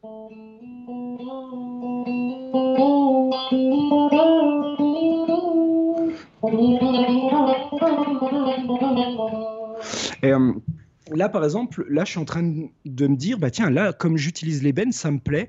Euh, j'ai encore pas trouvé comment composer avec ça. Mais en tout cas, tu vois, c'est des petits ingrédients que j'ajoute petit à petit. Et comme ça, je me pose la question pour chaque technique. Je me dis comment je peux utiliser le legato, comment je peux utiliser le tapping, euh, le sweeping. Moi, par exemple, le sweeping, j'aime bien sur les quintes maintenant, utiliser pas mal les quintes. le sweeping, c'est une technique qui m'emmerde pas mal parce que vu que je ne veux pas utiliser d'accords de, tierce, euh, bah, malheureusement, les positions qui sont hyper faciles à faire pour le sweeping, c'est les accords majeurs, mineurs et compagnie. Et du coup, quand j'essaye de faire tu des accords euh, euh, de cartes, de, bon, les quintes, ça va, c'est facile, mais les accords les accords de seconde, c'est l'enfer parce que ça te fait des gros écarts. Et donc, euh, il y a des techniques qui m'emmerdent un peu où je suis encore en train de chercher. Mais tu vois, il y a cette logique de contrainte, par exemple, et où je fais des choix. Je me dis, j'élimine ça et je l'utilise pas dans mon jeu. Euh, c'est un choix, c'est quelque chose du coup qui, te contraint pas mal. Mais en même temps, c'est ce qui fait qu'après, quand on t'entend, jouer, ça sonne différent de ce qu'on peut entendre euh, potentiellement ailleurs parce que tu as fait des choix extrêmes dans ton jeu. Tu t'es limité sur. Et en fait, quand tu te limites, bah en fait, tu es plus créatif, je trouve. Euh, moi, j'avais vu ça, euh, j'avais composé une pièce pour hautbois il y a, en 2015. Je m'étais limité à utiliser quatre notes, euh, si, do, ré, mi. Et en fait, j'ai fait voilà, une pièce de à peu près 9 minutes qui tourne qu'autour de ces quatre notes, en faisant un phrasé mélodique qui doit utiliser uniquement ces quatre notes. Et du coup, c'était pas forcément simple et j'ai dû me creuser la tête. Je me suis limité exprès de manière drastique. Mais en même temps, ça m'a permis de trouver des idées de phrasés que j'aurais jamais fait si je m'étais autorisé d'utiliser les 12 notes parce que je serais tombé dans des schémas faciles, dans des schémas classiques que tu as l'habitude d'utiliser. Alors que là, quand tu es hyper contraint, tu te dis, bordel, faut que j'arrive à être musical. Avec quatre notes, faut que j'arrive à trouver des trucs, en plus qui sont pas redondants.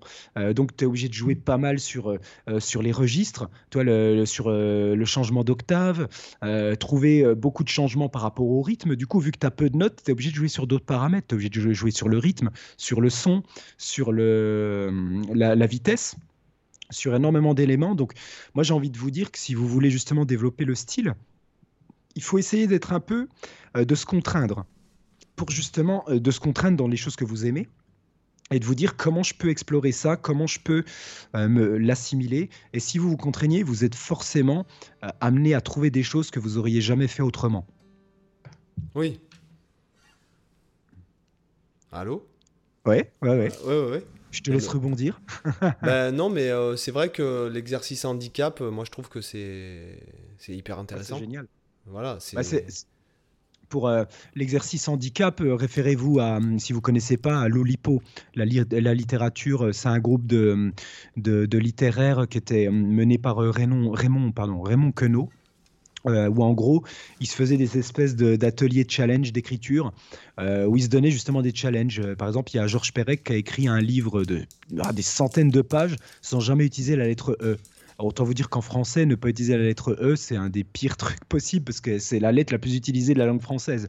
Mais voilà, où des fois il se donnait des challenges que euh, il devait écrire un il devait écrire un bout de texte qui pouvait se lire à la fois à l'envers et à l'endroit. Bah, Rabelais, il a euh, le record de ça, justement. Voilà, notre fameux euh, Inouï Malmsteen. non, Alan Allsworth de la littérature, parce qu'il y a une personne ah qui a dit ah sur. Oui, effectivement. Je m'en mêle, on a tellement de, de références. Alan, Alan Allsworth, Alan Allsworth, ouf, c'était dur à dire. Enfin, quoi qu'il en soit, toujours pareil, pour trouver son style, moi ce que je dirais, c'est que il y a, tu vois, quand tu lis les biographies des grands musiciens, parce que j'adore euh, lire des biographies de musiciens, enfin, qu'ils soient, euh, euh, que ce soit Slash ou Miles ou Coltrane ou, ou Chopin ou Liszt ou Bach ou Mozart, enfin, peu importe. Mais tous ces gars-là sont férus d'autre chose que de musique, quoi. Et je pense que, mmh. je pense que finalement, le meilleur moyen d'être original, il se trouve pas dans la guitare, quoi. Euh, ah, je suis d'accord avec ça. Dans la musique, tu vois, c'est c'est ce, que, ce qui te nourrit à côté. Si tu es juste une machine, euh, ce dont je me rends compte, hein, parce que des fois je me force à débloquer, si tu veux. Bon, après j'ai tellement de travail aussi. Donc mm. ça, euh, après, bon, c'est un, peu ma, un peu un défaut de, de prendre tout le boulot qu'il y a. Mais ce que je veux dire, c'est que des fois, bon, là, je me dis, attends, ça fait deux jours que t'as pas lu, ça fait deux jours que t'as pas couru ou t'as pas bougé tes fesses.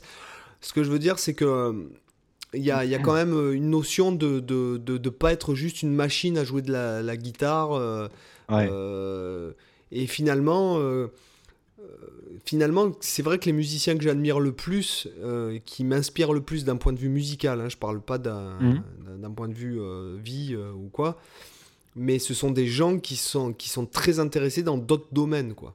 Ouais. Voilà. Par exemple, bon, euh, pour parler d'Alan, Alan, euh, il est, c'est un mec qui est, qui est fan d'électronique, il fabriquait ses amplis, il a fabriqué sa machine à bière. Enfin, c'est un mec qui, qui est, euh, comment ça s'appelle, un mec qui est, qui est créatif, enfin, qui, qui, crée des choses. Oui, ça va au-delà de la guitare, quoi. Oui, voilà, ça va au-delà de la guitare. C'est un mec qui est très très intelligent. D'ailleurs, la plupart, tu sais, comme je dirais souvent, c'est que des connards dans la musique, j'en connais beaucoup. Des bons musiciens qui sont des connards, ouais, j'en connais plein. Mais des cons, j'en connais pas. Euh, donc, ça, ça, demande quand même. pour être brillant en musique, je pense qu'il faut quand même euh, euh, que la personne elle soit intelligente. Et je parle pas d'intelligent, ouais, truc. Mais c'est des, des, gens qui sont. Qui s'intéressent à plein de choses, des gens qui sont curieux, des gens qui aiment chercher, des gens qui, euh, voilà. Donc euh, je dirais que déjà, il y a, ce... Et je rebondis maintenant parce que je pense à ce que tu disais tout à l'heure. Tu sais, quand tu disais... Euh, oui, il faut faire des choix et laisser de côté ce que t'aimes pas. Et, et, moi, je vais, je vais dire un truc, j'ai un problème d'ego, mmh. tu, vois, tu vois, avec ça, c'est-à-dire que quand on me demande de jouer quelque chose que j'y arrive pas à jouer, je Oh là là, ça y est, ça y est, l'espagnol, l'anglais mélangé là aujourd'hui, c'est. Excusez-moi si je fais des fautes de français. Quand on me demande de jouer quelque chose que je n'arrive pas à jouer, même si j'aime pas, mon ego va dire mais il faut que tu le joues quand même. Il faut que tu arrives mm. à le jouer. Ce mode-là, il te plaît pas, tu peux pas l'encadrer, mais il faut que tu le fasses. Euh, enfin, tu vois, euh, il y a. Il y a un problème un peu à ce niveau-là, moi, tu vois. Euh... Ben, après, euh, travailler des trucs qu'on n'aime pas, là c'est encore différent parce que ce que tu dis, c'est des choses que tu n'arrives pas forcément à faire. Tu peux, ah, c'est encore différent des choses que tu n'aimes pas. Tu, vois, tu peux arriver à faire des trucs que tu n'aimes pas. Tu, et tu peux ne pas arriver à faire des trucs que tu aimes. Tu vois.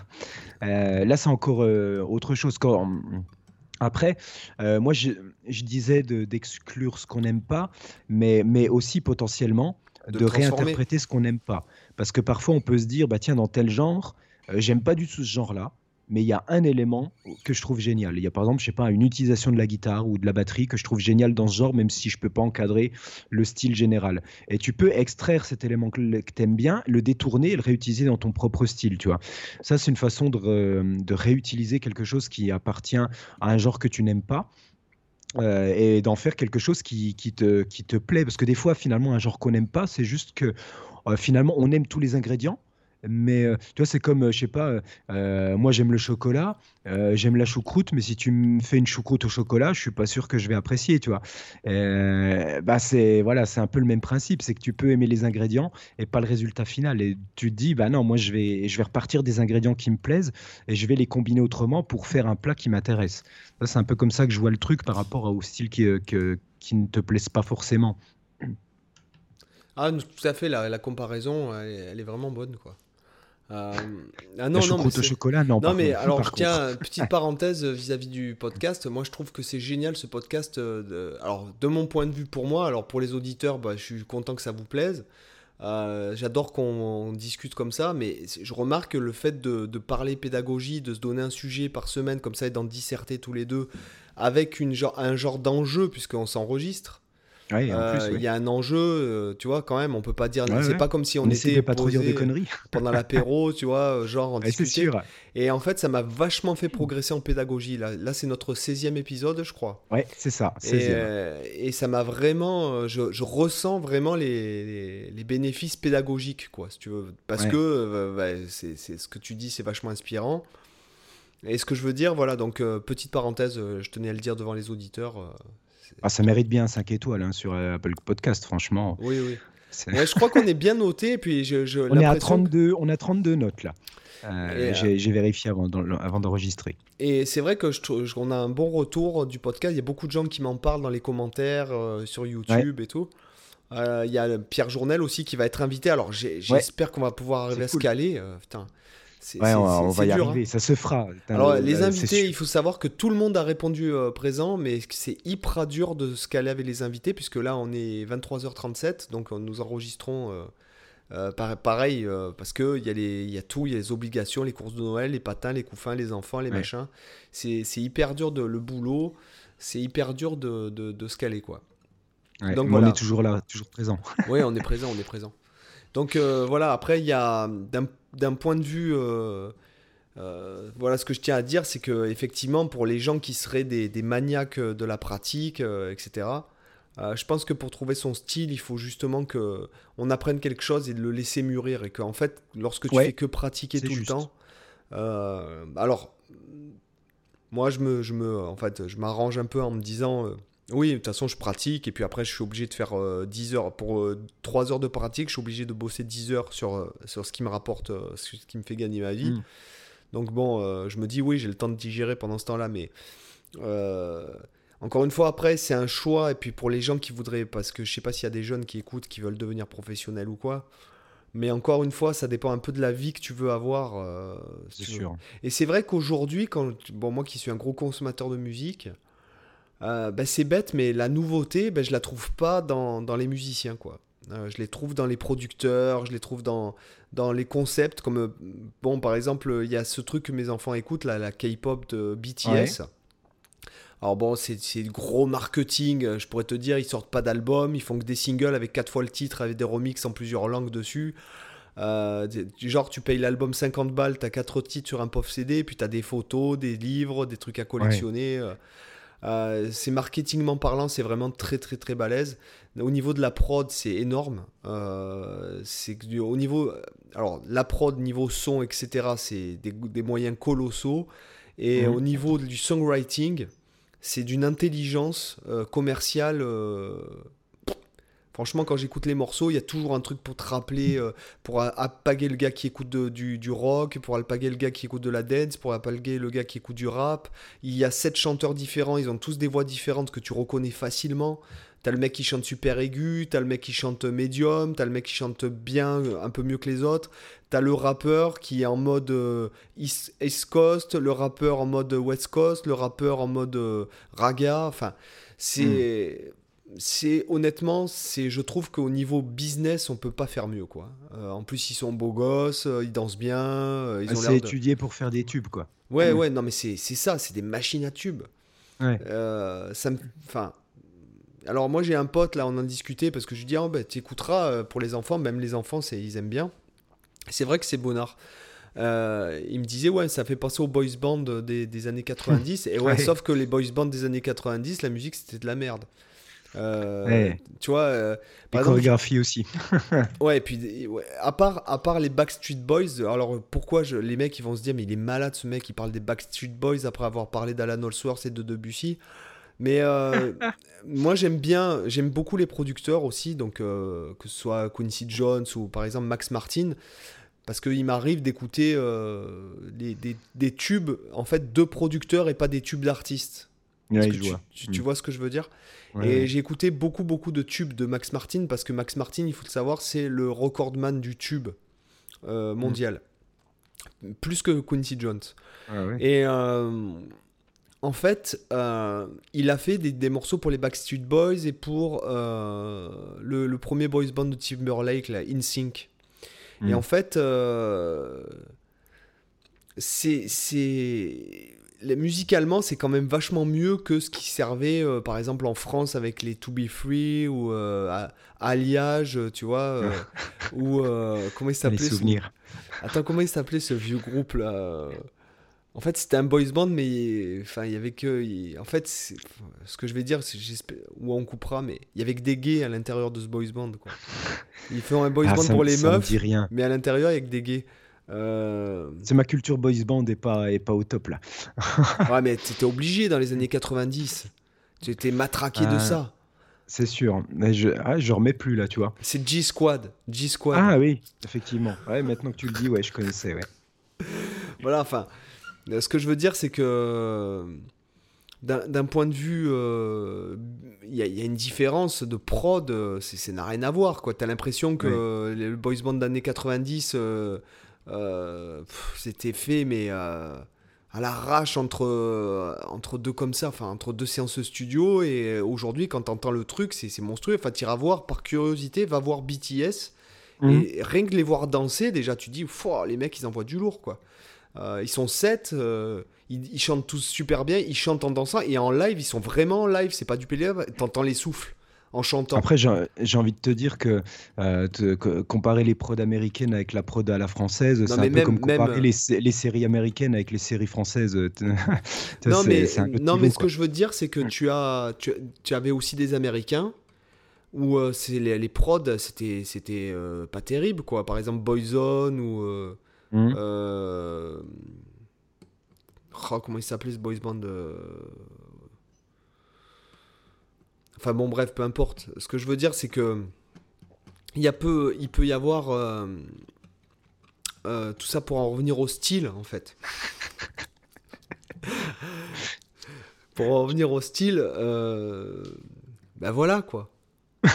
c'est ça qui fait le style. Voilà, To Be Free, Boyzone, voilà, c'est ce qu'il faut retenir du style en fait. Mais euh, non, ce que je veux dire, c'est que voilà, le, le style, ça peut se trouver dans autre chose que la. C'est ce que je disais, c'est qu'en fait, j'écoutais les prods et qu'aujourd'hui, Ouais. chez les musiciens, je trouvais pas forcément. euh, euh, tu vois, pourquoi je me remets à écouter, j'écoute du piano classique toute la journée Parce que ça, ça me nourrit beaucoup plus que Mm. putain que les youtubeurs. Enfin, excuse-moi, la plupart d'aujourd'hui. c'est vrai que même en sortant complètement de la musique, moi je te rejoins là-dessus. Moi je suis pas mal inspiré par la peinture, par exemple. Oui, euh, J'ai en tête l'exemple d'un, je sais pas si tu connais le compositeur Morton Feldman. C'est un compositeur un peu contemporain de John Cage. En gros, c'est voilà, c'est les années, euh, euh, Oui. les années 50, 60, 70, etc. Euh, où, où, où, en gros lui, il était vraiment atypique euh, parmi toute la clique de compositeurs contemporains. Et en gros, lui, son truc, c'est qu'il il était fan vraiment des peintures. Tu vois, c'était l'époque où tu avais les grands euh, peintres type euh, Marc euh, Rothko Mm. euh, que, dont j'adore le, le taf. Et, euh, et du coup, lui, il était énormément inspiré par, euh, par les, les peintres, Philippe Guston aussi, donc Rothko, etc., qui étaient des amis. Et en fait, lui, ce qu'il cherchait à recréer, c'était en fait euh, peindre de la musique. Tu vois, il voulait, il voulait que quand il composait, ça soit vraiment. euh, J'ai l'impression que c'est vachement le truc du XXe siècle parce que Boulez faisait beaucoup ça aussi. Enfin, ils- puisqu'ils sont contemporains, ils sont tous contemporains les uns des Oui. autres, là, John Cage, oui. Boulez et compagnie. Oui, oui, c'est Et, c'est vrai que Boulez écrivait pas mal de, de- de- d'œuvres en fonction justement de tableaux, etc. Où j'ai été tombé sur des interviews euh, où il expliquait comment il, s'était représenté euh, le, le fond, etc. Enfin, et, et aussi euh, de, de, li- de, d'œuvres, de poèmes, euh, puisque bon, Boulez était un, énorme fan de. Enfin, fan, je ne sais pas si c'est le bon mot qui conviendrait euh, dans, par rapport à Boulez, mais. un fanboy. Ouais, c'était un fanboy de, de René Char, quoi. Donc le gars, il écrivait, il a je sais pas combien de pièces en fonction des poèmes de René Char, quoi. Euh, donc tu vois, et après, effectivement. Après les poèmes, c'est vrai que tu as, même les poèmes symphoniques, ça, ça date. Euh, tu vois, que, que tu prends le, le, très connu, là, de. J'ai oublié le nom, mais qui, qui, a été utilisé dans Fantasia, par exemple, euh, c'est le de Paul Ducas. Voilà, l'apprenti sorcier, c'est à l'origine, voilà, c'est un poème symphonique, par exemple, c'est inspiré d'un texte, etc., qui après euh, a inspiré d'autres choses. Mais voilà, tu as ce côté poème symphonique, le côté littérature a inspiré déjà de beaucoup de musiciens par le passé. Effectivement, le côté pictural, ça a été pas mal, pas mal bah, utilisé. Les études, les études tableau, regarde. Mmh. Alors, j'ai pas lu euh, quoi que ce soit de ce sujet-là, mais. Euh, les, les, tableaux d'une exposition, par exemple, de Moussorski qui retranscrit la balade dans un musée, tu vois. C'est cet aspect-là, qui, est justement ce lien avec la peinture. Donc, euh, c'est vrai que c'est des médias qui sont très différents. En fait, c'est ça qui est intéressant, je trouve, entre la peinture et la musique. C'est que la musique, c'est un art qui se déroule dans le temps, alors que la peinture, c'est un art qui est figé dans le temps. Toi, tu contemples l'œuvre en un clin d'œil sur la peinture. Tu vois l'œuvre complète immédiatement. Que la musique, tu es obligé d'attendre la fin pour avoir la musique entière. Et du coup, le rapport au temps n'est pas du ah, tout le même. Non, c'est pas vrai. Parce que euh, je peux te dire, alors que moi j'adore aller dans des musées. Euh, j'adore les musées espagnols, j'adore l'art espagnol d'ailleurs. Euh, et que je ne sais pas si tu t'es déjà retrouvé devant le Guernica. Non, celui-là non. Bon, écoute, le Guernica, c'est un mur. D'accord euh, c'est un mur. Ouais, dans le cas des, fresques, sans, mais ça n'empêche pas que tu vois quand même, tu peux contempler euh, l'œuvre en, très peu de temps. Si c'est pas en tout cas en un clin d'œil, c'est en l'ordre de quelques secondes, tu peux voir l'entièreté. Après, c'est sûr que je, vois ce que tu veux dire pour vraiment aller dans le détail, et les différentes scènes, le, etc. Le Garnica, je suis resté trois quarts d'heure devant. Ouais. Et c'est fou parce que c'est ce qui m'a frappé euh, sur cette œuvre, c'est que tu ton œil trouve des, des, des, nouvelles informations en fait. C'est incroyable. Euh, mm. Alors après, tu vois, tu vois, ça paraît vachement moins fourni qu'un truc de Dali. Bon, moi j'adore Dali aussi. Bon, Dali est catalan, hein, euh, il n'est pas espagnol parce que bon, les Espagnols, mm. tu sais, les Espagnols et les Catalans, c'est différent. Hein. C'est un peu euh, comme les Corses et les Français, quoi. Voilà, bah, c'est ça, voilà, exactement. Mais c'est vrai que quand tu, quand, tu vis, quand tu y vis, tu comprends pourquoi, en fait. mais ce que je veux dire, c'est que euh, Dali, bon, c'est très fourni au, premier coup d'œil, finalement, ne serait-ce que dans les nuances de couleurs, dans le. Tu vois, alors que, bon, bah, quand tu vois le Guernica, t'as l'impression que c'est une BD, enfin. Euh, tu vois, ça paraît vachement plus pauvre, et en fait, quand tu regardes euh, plus près, c'est vachement vachement riche et ton œil s'habitue petit à petit à des, des trucs que tu n'avais pas remarqué. Mais c'est vrai ce que tu dis par rapport au temps. Effectivement, l'œuvre, euh, pour entendre, si jamais tu, euh, en un clin d'œil, l'œuvre, t'entends un accord, euh, un silence, rien. Enfin, oui, c'est ça. Oui, oui. Et en fait, c'est ça qui peut. Tu vois, je reprends l'exemple de Morton Feldman, c'est ça où, lui, il cherchait à travailler, c'est retrouver justement cette temporalité de la peinture dans la musique. C'est qu'il se demandait comment, comment il, peut arriver à rendre cette temporalité. Et du coup, si tu écoutes, euh, alors c'est pas du tout easy listening, hein, je préviens pour ceux qui auraient envie d'écouter, euh, c'est quasiment que la plupart du temps, il y a beaucoup d'œuvres pour piano, parce qu'il était pianiste, et c'est quasiment toujours des œuvres jouées très lentes, avec peu d'éléments, euh, assez dissonantes il utilise, beaucoup les clusters, les secondes mineures, majeures, etc. Euh, et toujours dans une nuance très douce, c'est-à-dire qu'il jouait vraiment piano, pianissimo. Euh, tu as, rarement des gros éclats sonores ou des choses comme ça. C'est très intimiste. Et euh, je vous recommande d'écouter, notamment, il y a une, une œuvre que j'adore de lui qui s'appelle Triadic Memories. Mmh. des, parmi ses dernières, il a dû la faire en 1981, je crois, quelques années avant sa mort. Et en fait, c'est une pièce qui fait au moins 1h20 pour piano solo, et en fait qui est conçu sur juste une triade. Et en fait, il a, il a comme ça travaillé sur 1h20 avec une triade, et le début de l'œuvre, les, trois premières minutes à peu près, sont géniales, parce qu'en fait, il te, joue, euh, il te joue deux notes dans le suraigu, et il te joue la triade dans le ultra grave avec des cartolets, des trucs, euh, des rythmes monstrueux à, penser, euh, hyper chiants. Et, en fait, progressivement, Donc, le cartolet, pour, pour les, les, les, personnes qui nous écoutent, ça serait jouer quatre notes égales sur une division du temps par trois. Voilà, c'est ça. C'est ce qu'on appelle un polyrythme. Et sachant que dans ses cartolets, tu vois, il met des silences, il, fait, il met des, demi-soupirs, des trucs qui sont jamais au même endroit, enfin, c'est un enfer rythmique. Euh, du coup, c'est très dans la subtilité. En fait, il fait un mécanisme qui est génial, c'est que tu as deux voix qui jouent au début. Tu en as une dans l'octave la plus aiguë du piano, une dans l'octave la plus grave, donc qui fait ses triades. Et en fait, progressivement, force de répéter donc ces éléments qui tournent en boucle, il change d'octave, c'est-à-dire que la voix la plus aiguë, elle descend d'une octave, pendant que l'autre, elle monte d'une octave. Il fait ce procédé où, en fait, euh, les octaves qui, comme ça, changent jusqu'à ce que la voix qui est dans les extrêmes graves passe dans l'extrême aigu et celle qui était dans les extrêmes euh, aigus passe dans les extrêmes graves. Et en fait, du coup, tu as l'impression, tu vois, un peu comme ce que je disais tout à l'heure avec les accords statiques, en fait, tu entends toujours la même musique, mais qui n'a jamais la même couleur, qui est toujours évolutive, alors que pourtant il utilise tout le temps les trois, trois mêmes notes, quoi, du début à la fin pendant ces trois minutes-là, et après il commence à explorer un peu différemment, mais euh, moi, j'ai toujours trouvé ces trois premières minutes euh, vraiment grandioses au niveau, au niveau écriture et ambiance. C'est vraiment fantastique. Après, la suite du morceau est un peu plus difficile d'accès quand même, faut reconnaître, c'est très dissonant. Mais la première partie, elle est super envoûtante. Moi, j'adore l'écouter. C'est un truc qui me fascine. donc, ça, pourtant, c'est un procédé ultra simple, quoi. Juste inverser les voix qui finissent par se croiser et s'inverser. Euh, T'imagines le niveau de composition quand même là. Ouais, sachant qu'il part de trois notes. Et en fait, c'est ça, tu te dis, mais c'est tout con d'avoir pensé à faire ça.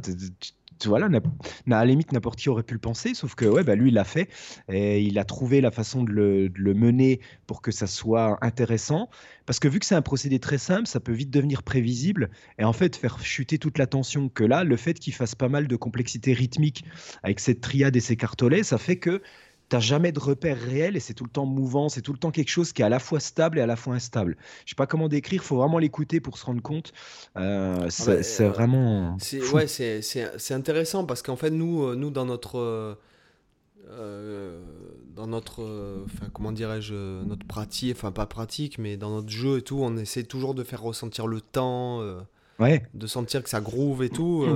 mais c'est vrai, c'est pour ça que voilà, c'est pour ça que pareil, en ce moment, je travaille beaucoup sur le quintolé, la subdivision du temps par 5, euh, les équivalences. Euh, bon, euh, oui, on va dire du polyrythme, même si pour moi, le polyrythme, ce serait de jouer deux trucs, deux, rythmes en même temps. Par exemple, Oui, mais deux, les, deux en même temps. Là, si tu veux, c'est plutôt de la superposition rythmique, par exemple, de jouer 5 notes égales sur 3 temps, 5 notes égales sur 2 temps, 5 notes égales sur 4 temps, enfin, peu importe. Mais mm. c'est vrai, je bosse beaucoup sur le quintolé et et, euh, et le fait est que, notamment, voilà, pour développer mon style, en fait. Euh, parce que je t'assure que euh, quand tu bosses, quand ça fait 4 heures que tu bosses du quintolé, et que tu bosses, par exemple, le fait de pas jouer toujours... tu vois, de pas jouer toujours 1, 2, 3, 4, 5, 1, 2, 3, 4, 5, 1, 2, 3, 4, 5, 1, 2, 3, mais jouer 1, 3, 4, 5, 1, 3, tu vois euh, de, de, sauter des trucs, de faire des valeurs comme ça, des, des, des croches liées, tout ça, machin. Euh, après, quand tu joues, euh, que tu improvises et que tu commences à vraiment sentir le quintolé dans ton truc, ça apporte vraiment un truc nouveau, quoi. Bah Donc, pour en revenir au, au, truc du style, c'est vrai qu'il y a des gens qui vont, comme moi par exemple, qui vont essayer de chercher dans des trucs compliqués, en fait, pour trouver leur style. Mm. Euh, pour développer des trucs que peu de gens développent finalement, puisque c'est un peu ça le truc. Hein, euh, C'est que tu cherches euh, à développer quelque chose que peu de gens font pour peut-être te démarquer ou peut-être parce que bah, moi c'est plus, plus parce que ça m'intéresse, quoi, on va dire. Mais que néanmoins, tu vois, par exemple, les gars que j'écoute là en ce moment, par exemple, c'est vrai que j'aime bien en ce moment. même John Mayer, etc. Tu vois, par exemple, John Mayer, euh, c'est pas un gars qui a inventé quelque chose de nouveau, mais qui est pourtant, je trouve, original, quoi. Tu vois euh, Alors, est-ce que c'est la voix? Est-ce que c'est le fait que. Je ne sais pas euh, si c'est. Enfin, mais tu vois, par exemple, il va faire un solo avec une, un doigt, quoi. Puisqu'il y a un solo là de. Je crois que c'est dans. comment il s'appelle C'est un de ses plus gros tubes. Il fait un solo avec un doigt qui est très simple. Ouais. Et ben néanmoins, t'entends que c'est lui. Ouais, c'est ça. arriver à, ce que ton style ressorte sur un, un truc que ultra simple, ça c'est chaud. Ouais. Voilà. Tu vois, donc là, tu as euh, vraiment une conscience euh, assez. Après, je sais qu'il plaît pas à tout le monde, ce, mec-là. Ouais. Ah bah, mais euh, ça, tu t'en fous quoi. C'est le, on peut, on le but c'est pas de plaire à tout le monde de toute manière. Oui oui c'est vrai c'est sûr. Donc ça c'est pas. Enfin moi j'aime beaucoup hein. j'aime beaucoup ce qu'il fait. j'aime beaucoup le songwriting j'aime beaucoup la voix. Bah, tu vois, le songwriting, justement, c'est aussi un aspect qui peut vachement rentrer en jeu parce que c'est vrai que tout à l'heure, on a parlé pas mal du côté guitare ou vraiment, euh, tu vois, phrasé, etc., à l'échelle d'un instrument, mais aussi la façon que tu vas avoir de penser tes morceaux, euh, ça influence énormément aussi ton style, quoi. La façon dont tu utilises la batterie, la façon dont tu utilises, euh, si tu as deux guitares, comment tu les, comment tu les utilises, aussi la place de la basse.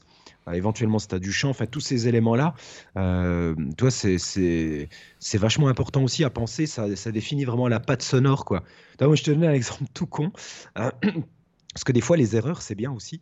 Euh, là, je bossais sur une, une, nouvelle compo, puis j'ai trouvé un riff qui me plaisait bien, et j'arrivais pas à le développer, tu vois, à savoir comment l'harmoniser, c'était un, truc tout bizarre.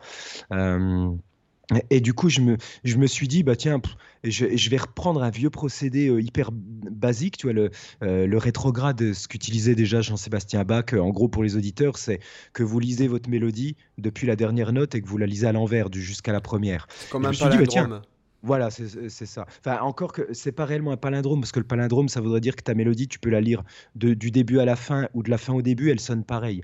Là, là, le, là, le résultat n'était pas identique, tu vois, entre les deux cas. Ah oui, d'accord. Ah oui, oui, Et en fait, je me suis dit, bah tiens, qu'est-ce que ça donnait si je les superposais les deux? Et en fait, ça donnait un truc cool. Euh, les deux mélodies étaient intéressantes. Et en fait, là, mon morceau, c'est devenu ça c'est que j'ai deux pistes de guitare. J'ai la première, c'est un, un riff. Et l'harmonie qui est en dessous, c'est le même riff, mais lu à l'envers. Et du coup, les deux superposent. Et du coup, toi, j'ai absolument pas pensé aux intervalles que je superposais ni rien. C'est qu'une logique de procédure comme ça. Et comme je disais tout à l'heure, le procédé, il n'y a rien de plus con. C'est un truc euh, qui existait depuis la période baroque, donc j'ai rien inventé. Mais. Euh, mais par contre, peut-être que dans le milieu des musiques actuelles, c'est peut-être pas un procédé que beaucoup vont utiliser. De la même façon qu'il y a un groupe que je. Ah, c'est con que j'ai pas le nom en tête, mais un pote m'avait parlé d'un groupe qui avait conçu deux albums que tu pouvais écouter l'un par-dessus l'autre. Ah, tu pouvais écouter les bah, deux albums séparés. C'était Radiohead. C'était ah, c'était pas Radiohead. Alors peut-être qu'ils l'ont fait aussi, mais euh, c'était un groupe de métal. C'était super intéressant euh, ce truc-là parce que j'adore Radiohead. Euh, c'est c'est lorsque j'étais au MAI, ils ont sorti un album, donc ça devait être en en 99 peut-être.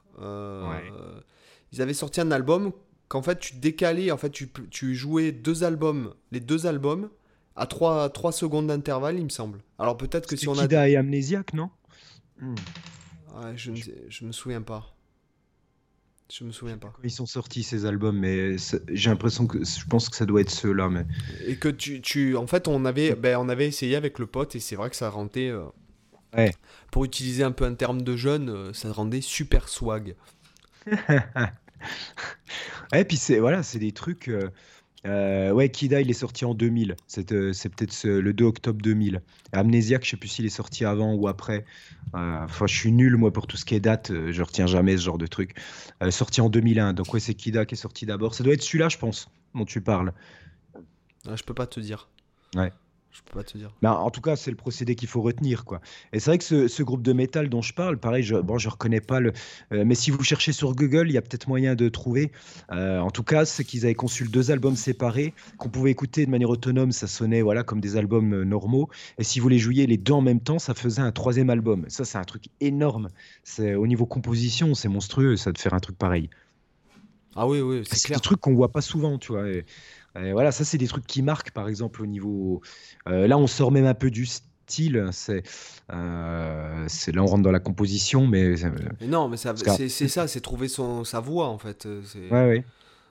C'est sûr, c'est un peu intellectuel comme façon de, mais en même temps c'est stimulant quoi. Tu te dis putain, il y a des mecs qui sont capables de faire ça quoi, et tu te dis bah, euh, voilà, ça te donne des idées de recherche. Tu te dis est-ce que moi j'arriverai à faire des trucs pareils? Toi, c'est vachement inspirant, c'est ça qui est cool quoi. Ah oui, non, c'est clair. Et puis il y a plein de trucs. Il y a, dans les procès de composition, as, quand Dream Theater est arrivé, qu'ils ont fait un album, euh, un album avec une chanson divisée en plusieurs plages. Enfin, j'imagine que ça, ça a peut-être été fait avant. Euh, t'as Symphony ah, X euh, qui, avait répliqué avec l'album 5 la même année, quoi. Parce que Symphony X, au début, je pense qu'ils étaient un peu frustrés du, du succès de Dream Theater parce qu'ils copiaient beaucoup le. Enfin, pas, pas la musique, mais les les grandes lignes, quoi. Les principes de composition, tu veux dire. Après, c'était un son beaucoup plus proche d'un Malmsteen que, que de Dream Theater, je trouve, Symphony X. Au niveau Ouais, du non, style de guitare, alors, je parle. Putain, après, hein. alors moi, moi, moi d'un point de vue, euh, moi, je préfère euh, Symphony X. D'ailleurs, j'écoute très, très, très Ah, au niveau composition, je suis d'accord avec toi. Je préfère aussi Symphony X. Au, au niveau swag, je préfère euh, Malmsteen. Et lui, il ressemble à le gars. C'était son élève, Michael Romeo. Ah oui Ouais, Ouais, non, ouais, ça- tu vois, il lui ressemble. Ah ouais, ouais, on dirait un Ouais. clone. Un Ouais, clone de vrai. Mamsim, mais pourtant, il. il... Ouais, il est pas. Il a... Non, c'est vrai, il a pas le swag de Mamsim, ouais, c'est vrai. Bah ouais. Tu, tu vois des lives où il joue en vieux suite euh, basket blanche dégueulasse, là, c'est ah, c'est autre chose qu'un beau fut euh, moulant en cuir, là, un beau Avec la nul braguette ouverte. tourne, voilà. Une belle chemise, la fameuse euh, chemise à jabot et compagnie, quoi. Ça, voilà, les petites euh, montres, Le high euh, kick. les montres en or, le high kick, voilà, ça, ça swag plus qu'une paire de baskets blanches, quoi. Les Ray-Ban, la Ferrari Voilà. jaune, euh, ouais, y a pas de... y a pas de problème quoi. Le mur de donc, Marshall euh, pour jouer à la les maison.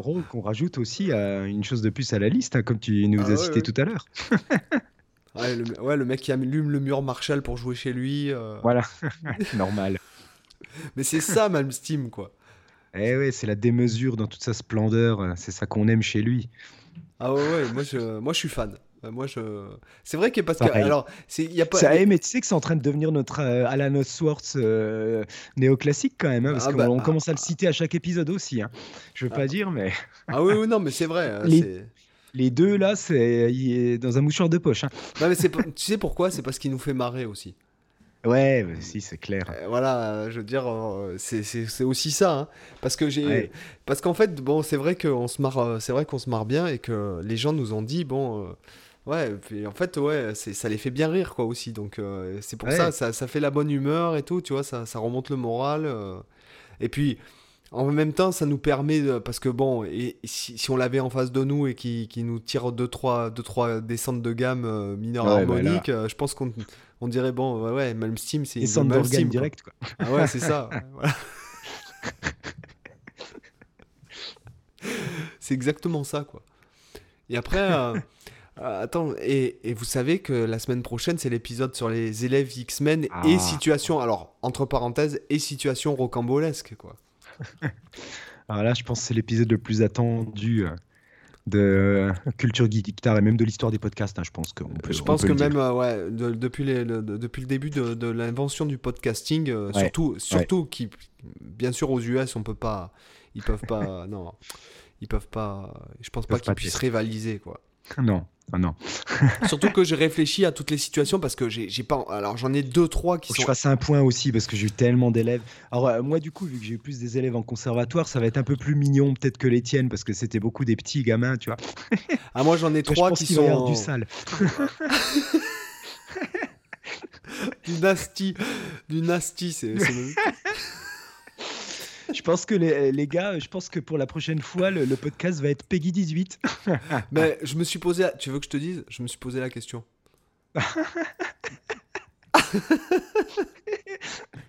Parce que j'ai trois. Alors, j'ai trois situations. D'ailleurs, j'ai j'ai réfléchi à des situations beaucoup plus soft. euh, Ouais. À sortir des trucs beaucoup plus soft parce que je peux pas attaquer par ça. Sinon, sinon. euh, Non, c'est sinon il y a tout ce qui viendra derrière, ce sera, ce sera, ce sera moins. De- du- tu vois, donc Ouais. il faudra finir par. Non, bah, garde pour la fin, il faut finir euh, avec un coup d'éclat. Ah ouais, ouais, le coup d'éclat. euh, Grandiose. En plus pour Noël, franchement, euh, il faut. Tu donnes tout à la fin là, tu lâches tout. un peu, ça serait un peu l'orgasme de l'épisode en fait. L'orgasme de Noël. Ah là là, tu parles d'un orgasme euh, co- confiné quoi, confiné à Noël quoi. Ouais, Euh, c'est clair. D'ailleurs, euh, je viens d'apprendre aujourd'hui que si jamais je bougeais pas mes fesses avant le 23 décembre, je pourrais pas sortir d'Espagne. Ah ouais, Ouais. effectivement. Donc, euh, en fait, oui, voilà. Donc, je réfléchis à des situations qui sont euh, soft quand même. D'ailleurs, tu, Ouais. tu- euh, voilà. J'en ai deux, trois qui sont sympas, et puis après, j'en ai trois qui sont vraiment croustillantes. Et je sais même pas s'il y, il y en a une. je- on, on fera un, un débrief avant, parce que je. Alors, sachez que je n'ai, j'ai Ah, toujours été très intègre, hein, si, moi. Si, je, si je suis au courant, à, à- ah, moi j'ai envie de découvrir en live là, c'est dommage si tu me briefes Ouais. avant. Non, mais au pire, on coupera, voilà. Ouais. Bon, mais les amis, 1h28 de podcast, on a complètement dérivé parce que bon, je pense que la maladie. En plus, de j'étais malade, euh, franchement, Ouais, voilà, euh. t'étais malade, mais en fait, tu- ta voix est beaucoup plus nette. euh, Tu vois, tu, tu vois, dirais bien fait de pratiquer. contaminer- de me contaminer plus souvent alors. Mais en fait, euh, je crois, on n'a pas fait. Si, on a fait quand même pas mal le tour, hein, euh, un petit Ah oui, je pense débriefing. on a dit que si un jour on a d'autres idées, de toute façon on refera un podcast, hein, c'est pas grave.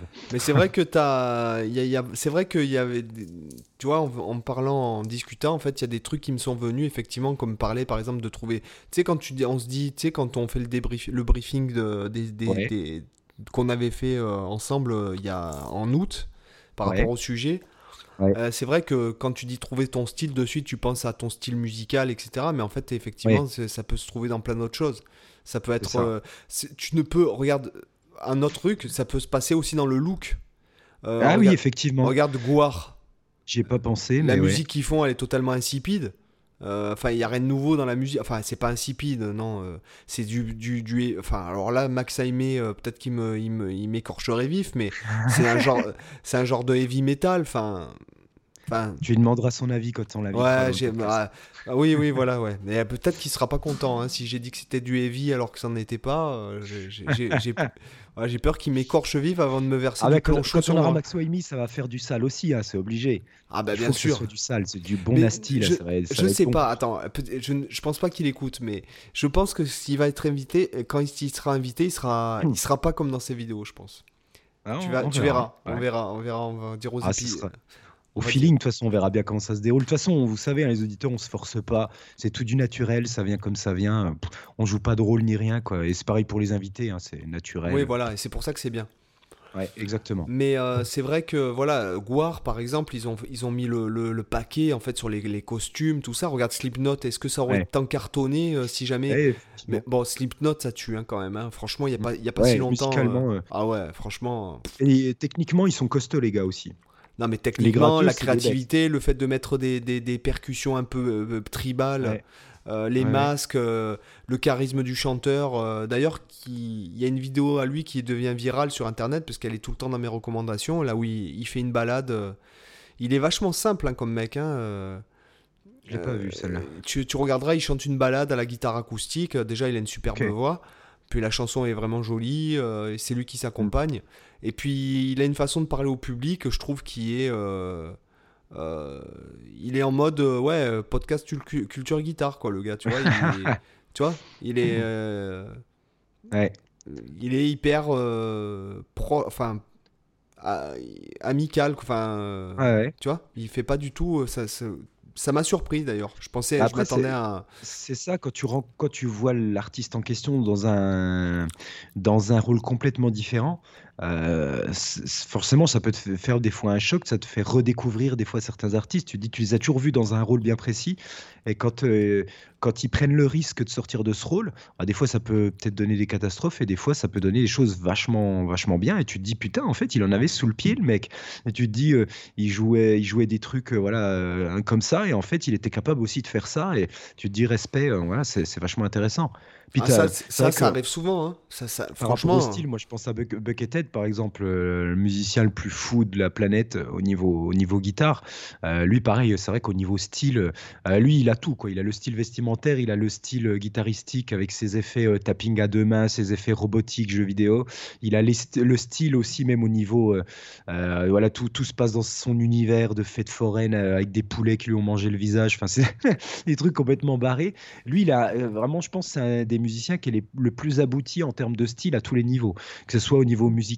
Parce qu'en plus, il a balayé des tonnes de genres, quoi. Il t'a fait autant de la techno que du métal, que de l'ambiante, que c'est un dingue, quoi. Il- en plus, il a une productivité de malade. Je sais pas si t'as si as vu. euh, Alors, j'ai pas suivi récemment, mais le mec, il, a, il, a, il doit être pas loin des 400 albums. Il y a une période, euh, il y a, il y a peut-être 5-6 ans, il en sortait un tous les 15 jours, quoi. C'était un truc de fou. C'est- Après, là, je, je- je dois t'avouer que je suis admiratif euh, du côté artistique on va dire Ouais. Mais que c'est vraiment pas mon. Alors même s'il utilise les, les triades hein. diminuées euh, en extension euh, tel, tel Ana- Ouais. Alan Allsworth euh, et les chromatismes et les symétries et compagnie, enfin c'est vraiment pas. Bah tu- après, je pense, c'est un musicien qui est tellement éclectique au niveau des genres que forcément tu peux trouver un album où, que tu vas apprécier. Ah oui, non, Toi, mais il y en a, il y en a parce que Genre, y t'as a... Hunter the Chicken où il collabore avec le chanteur de System of a Down et d'autres artistes qui, qui est super. T'as le morceau Coma par exemple qui est une balade avec une chanteuse qui a une voix magnifique, plus euh, Serge Tankian de System of a Down. T'as le morceau, euh, l'album Electric Sea qui est que de la pure ambiante avec des guitares atmosphériques où t'as pas une goutte de shred là-dedans, c'est que des trucs super mélodiques. Et à Ah côté, mais des alors- albums complètement barrés où il te fait n'importe quoi de, de base il improvise comme un goré pendant 20 minutes et voilà, ça lui fait un morceau. Quoi.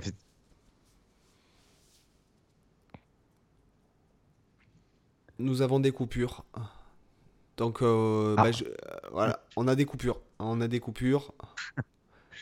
Euh, ta connexion. Ça, c'est le signe qu'il faut, Ouais. qu'il faut couper, c'est ça. Mais aussi quand il faisait du, no- du nunchaku en live en, en faisant du Ouais, shred, c'est euh, clair. ça En plus, surtout quand il fait ça chez Guns N' Roses, ça, ça, moi j'adore. Ah moi, quoi. moi alors là, mec, moi te- je vais Quand être franc il avec fait toi. de la danse techno euh, dans un concert de Guns N' Roses, quoi. Le mec, il, il ose tout, quoi. C'est ça qui est énorme. Moi alors là, là je serais là.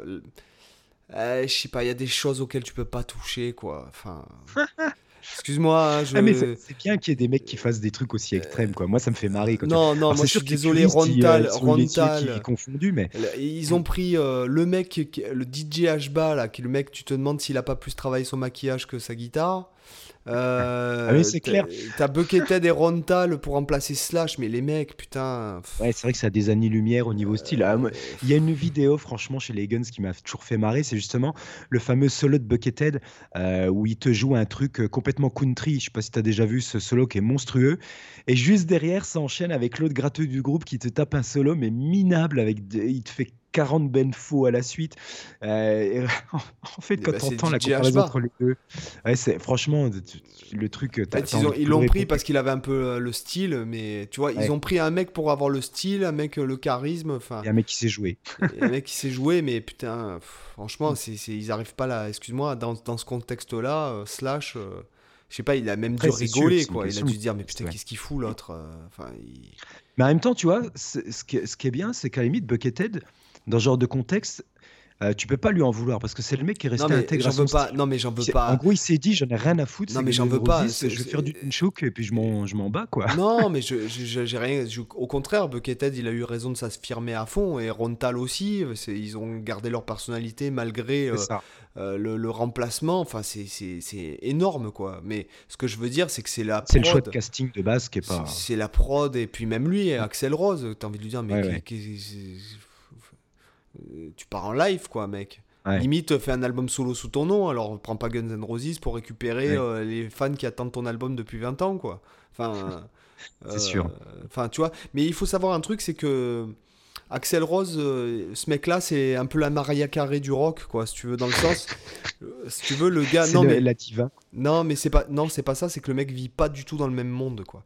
C'est-à-dire Mm. que, tu vois, t'as des mecs qui ont un peu les pieds sur terre, euh, malgré que ce soit des rockstars, comme par exemple, je, je pense à, à Steven Tyler de Aerosmith, ou. Ouais. euh, Mais, alors, truc fou, moi j'ai eu un élève, sa tante était voisine d'Axel Rose à Los Angeles. Énorme. Ouais, ouais, ouais. Et elle a dit, elle, elle lui a dit, ah oui, euh, ah tu fais de la guitare, ah bah oui, moi j'ai j'ai un voisin euh, qui est chanteur d'un groupe de rock qui s'appelle Guns N' Roses, il s'appelle Axel Rose. Quoi, mais tu, sais, le, mon élève il me dit, mais, mais je- je- j'en croyais pas mes oreilles. Ah, c'est vraiment un garçon charmant, hein, tu vois, mais c'est genre. euh, il Elle te est- lâche ça comme ça, euh, Ah ouais, ouais, à- au mais- calme. Non, mais genre, le mec, il y a tout ce qu'il y a de plus normal. Ouais. Et c'est pour ça que je dis, il vit pas dans le même monde. C'est que pour te dire, il, pour, pour trouver un guitariste, il a appelé Satriani, quoi. Et Satriani lui a dit, Ouais. bah, euh, bah, prends Rontal. Enfin, je veux dire, même. non, mais c'est comme si moi. euh, je sais pas, euh, c'est comme si moi, Jean-Louis Aubert, il me téléphonait, euh, il me disait, ah ouais, tu connais pas le nom d'un guitariste qui assure? Et que moi, je lui disais, bah ouais, prends Malmsteen.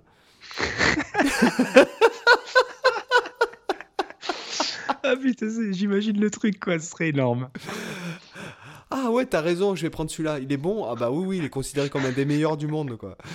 Ah bah super Par contre, t'auras plus de gonzesse à la fin des, la fin des soirées, hein. c'est fini. hein. Entre euh, un high kick, trois médiators. Ah, après, tu sais pas, hein, euh, il est sexy quand même, le petit, le petit pingouin, hein. Non, mais, Son jeu de jambes, quand même, je dis. non, mais c'est ce que je dis, c'est hein. que Jean-Louis Aubert, il aura plus une seule gonzesse à la fin du concert, quoi. Ah oui, j'avais pas compris, d'accord. Ouais, non, mais t'avais- attends, tu mets- non, mais attends. plus de gonzesses à la fin du Euh, concert, ouais. Attends, on vient de dire que c'était le guitariste qui avait du swag et... Ah ouais. Non, non, non, tu vois. Ce que je veux dire, c'est que c'est un peu comme ça que ça s'est passé euh, pour le, le recrutement de Rontal. Et Rontal, Ouais. ils lui ont fait faire un régime, il a perdu 40 kilos, ils lui ont mis un peu du style parce qu'ils lui ont dit c'est pas possible, t'es guitariste de Guns N' Roses, il faut pas que tu t'habilles comme un sac. Euh, Non, mais c'est vrai. Et il s'est mis à mettre des Tu vas nous virer ta tout. guitare avec, euh, avec ta mythe euh, et ta guitare en forme de fromage. Là, tu nous dégages tout ça.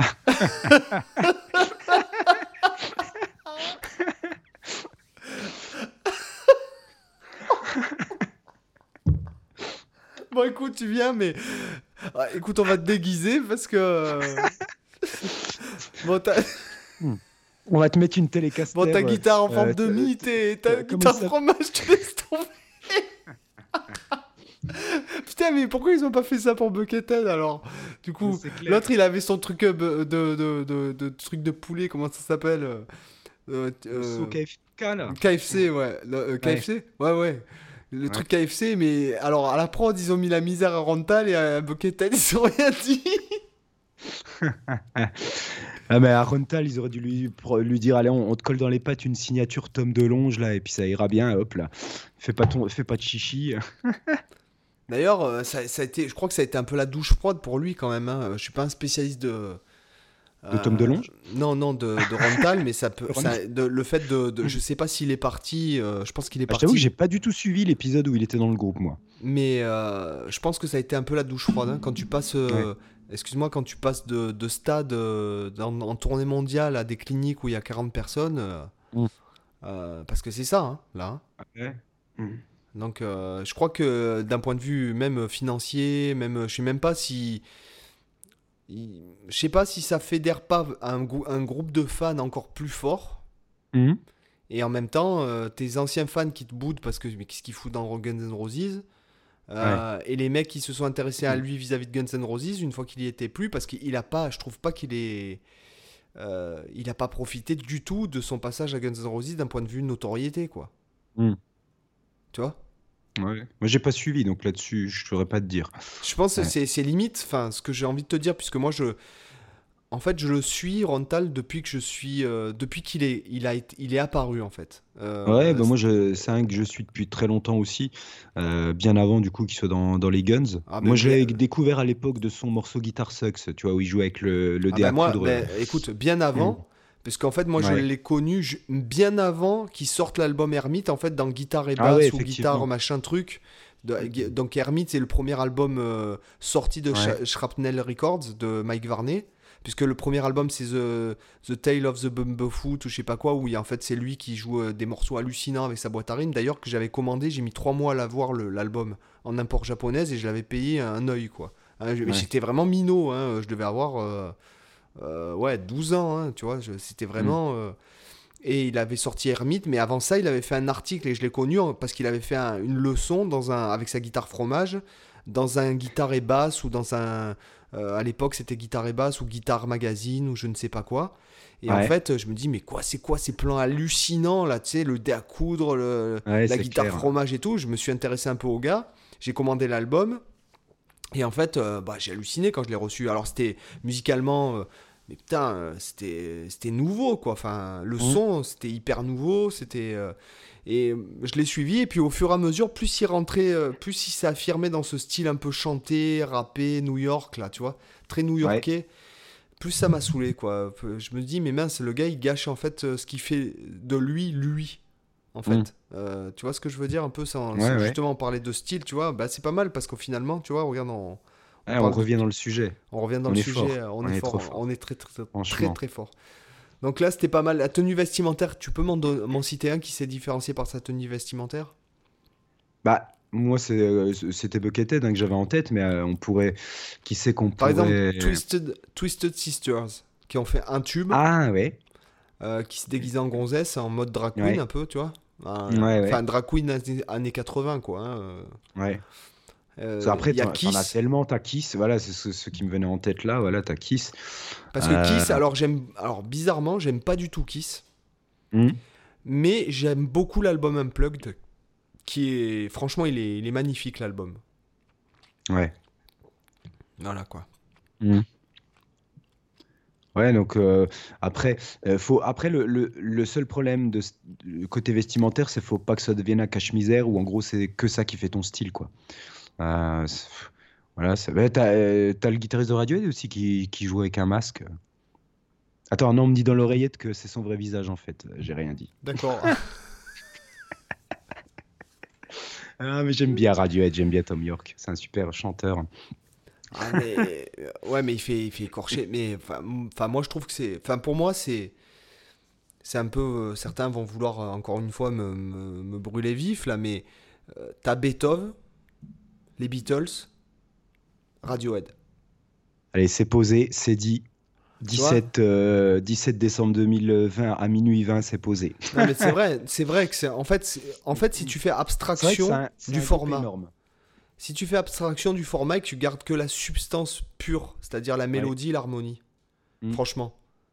Par exemple, écoute Bah. une œuvre, écoute euh, des œuvres de, de Beethoven et enlève simplement, garde juste la mélodie et l'harmonie, quoi, sans faire, en, en- en enlevant les instruments, en gardant juste les trucs simples. Prends la Mm. même chose avec les Beatles, t'enlèves le chant, mais tu gardes la mélodie et, bah, et fais pareil avec Radiohead. Et ben c'est vachement comparable les trois. hein. C'est des Ouais, trucs, c'est des mélodies qui restent gravées quoi dans ta tête. Ouais, c'est sûr. Et, et même avec leur période expérimentale, je sais qu'il y en a beaucoup qui ont décroché de Radiohead à l'arrivée de Kida. Moi, tu vois, c'est un peu l'inverse. Radiohead, j'aimais pas particulièrement euh, les premiers albums. Et en fait, je me suis mis vraiment à, à aimer le groupe à partir de Kida, Amnesiac.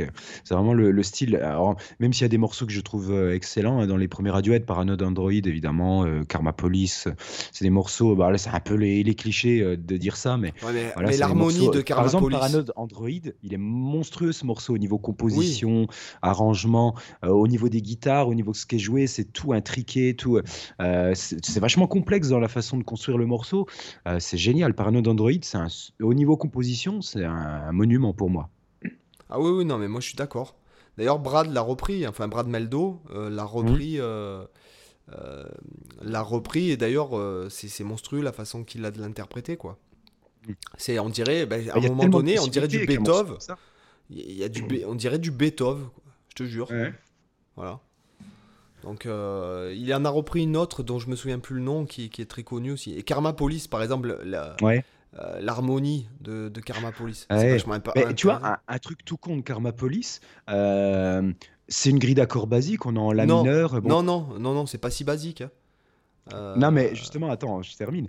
C'est que le début, tu vois, c'est assez, basique, mais par contre, ils ont une façon d'organiser les accords où euh, toi, t'es pas dans le schéma euh, de la chanson pop où tu as deux accords par mesure ou deux et un, etc. C'est qu'ils te font ce schéma à deux accords par mesure global avec quand même pas mal d'enrichissement, de trucs comme ça. À un moment donné, ils te posent quatre accords dans la même mesure, puis un seul.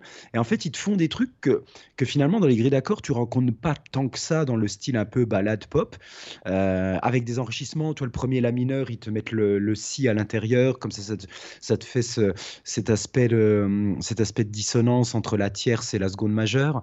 Euh, donc, tu as tous ces, Non, moi, je, ces je subtilités. Tu sais, c'est pas. Moi, c'est pas. Là, tu vois, par exemple, je sais que t'aimes, euh, t'aimes bien faire abstraction des degrés et penser en conduite de voix.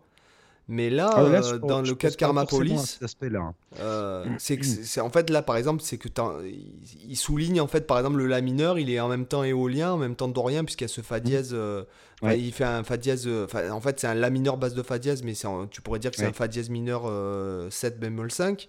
Puis après, il y a ce fa Après, dièse. t'as le, le sol, ça peut être pris sur l'accord de sol comme la septième de sol. Enfin, c'est tout ambigu en fonction de comment tu. d'ailleurs, ce fa dièse septième qu'il y a dans le refrain là, euh, Ouais. comment tu le qualifierais toi? Alors comme ça, je situe plus où c'est. Euh, ce que j'ai en tête, le- la grille d'accords du début, mais j'ai pas du tout le refrain en tête, je t'avoue.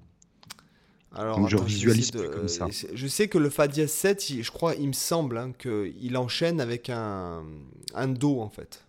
Ouais. Donc ce fa dièse septième, euh, c'est, tu vois, je me suis posé plusieurs fois. Enfin bon, bref, peu importe.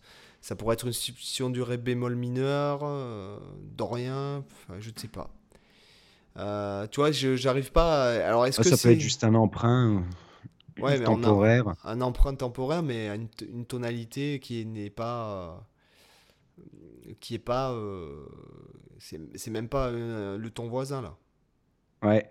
À la limite, ça pourrait Ah, être si, comme si. un cinquième degré de si mineur, quoi, parce qu'il Ouais, qui utilise le si euh, mineur dans le l'emprunt morceau. l'emprunt au ton voisin coup, de Ré, en fait. Ouais, Euh, ouais. non, et non. Non, de- du deuxième degré, en fait, on aurait le la mineur et le, le si. C'est comme s'ils empruntaient la dominante du deuxième degré, en fait. Après, vu que j'ai pas la grille d'accord en tête du tout du refrain, ça se trouve, je dis de la merde, mais. Mais si je me réfère euh, aux premiers accords du morceau, Non, parce qu'en fait, tu dirais le Fa dièse septième, donc son rôle dans la vie. Ça en général, serait ce serait une dominante, quoi. Ouais, ça, bah oui, ça serait. Donc le euh, plus logique, ce serait la dominante de si, quoi. Ou alors, par substitution tritonique, d'aller sur le Fa. Mais en fait, euh, enfin. Ouais. Tu vois, il y a des trucs comme ça, et pareil, tu en- chez les, dans, les, dans les Beatles, il y a des, des, des, des trucs qui font que la conduite de voix avec la mélodie fait que ça sonne, mais Ouais. que d'un point de vue, euh, d'un point de vue, comment ça s'appelle, d'un point de vue, euh, comment ça s'appelle, d'un point de vue euh, harmonie pure et chiffrage, Ouais. ben, c'est pas chiffrable. Mhm. Euh, c'est comme des, ce qu'on disait par rapport à certains accords que tu peux pas chiffrer parce que.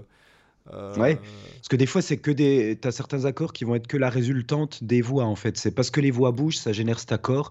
Mais en fait, cet accord en soi, il n'a pas une fonction particulière. Il naît euh, juste parce que t'as les voix qui bougent comme ça. Mais il faut pas forcément l'interpréter en tant que tel, quoi. Bien après, ça c'est compliqué, ça dépend aussi beaucoup du rythme harmonique, quoi. Parce que si tu as un accord qui est sur un rythme relativement rapide, tu vas plus avoir tendance à, l'analyser comme un accord de passage qui est juste là comme résultante, que si c'est un accord sur lequel tu, sur lequel tu t'attardes avec des valeurs longues, là tu vas peut-être plus essayer de l'analyser, et de te dire bah, quelle logique il va avoir. Mais c'est une question de contexte rythmique aussi, quoi, de contexte harmo- de rythmique, euh, de, de rythme harmonique. Attends, il faut que je retrouve. Attends, je, je suis stressé là. Attends.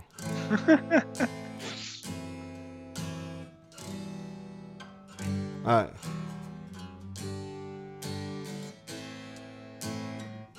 Ouais, c'est ça, Fa.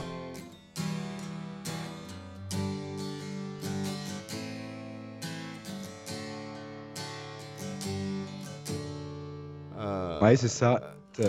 Après, ouais. il va sur le la mineur. Ouais. termine sur le la mineur, si mineur, ré. Si mineur, ré, ouais.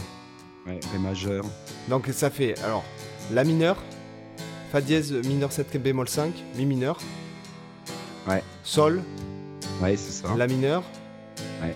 Fa, Mi mineur, Sol, La mineur, euh, Ré, Sol, Sol Ré basse de Fa dièse, Do, ma- do majeur, Ouais, do basse de si. ouais, et La mineur. Et après la mineur. Et après le si mineur. Alors le refrain du coup ça fait... Euh, attends, faut que je me change le... Attends, j'ai les grilles d'accords sous les yeux. C'est do majeur, ré majeur, sol majeur, fa dièse 7. Ah oui voilà c'est ça. Ah oui, ça y est, je elle me revient en tête. Ouais. Effectivement. en fait, Bah, ça déjà, serait- t'as ce ré majeur qui fout la merde parce que tu peux te dire déjà t'es pas en- vraiment en do, sinon il y aurait pas un ré majeur. Déjà, Et moi, le, le ré majeur pour moi, en fait, c'est la dominante de sol, quoi. Oui, c'est ça, Ré majeur dominant Tout du sol. Et le Fa dièse, Bah après, le, le fa dièse, ça donnerait un côté lydien, quoi, comme si t'étais en do lydien à la limite. et Euh, non, et non, Et parce que que t'as le t'as- cinquième degré. non, mais non, t'aurais pas le. non, t'as un La dièse dedans. Euh, ouais, effectivement, ça, ça colle pas. Euh, ouais, effectivement, là. hmm, Parce qu'après, il revient sur Si mineur et il conclut Si mineur Ré.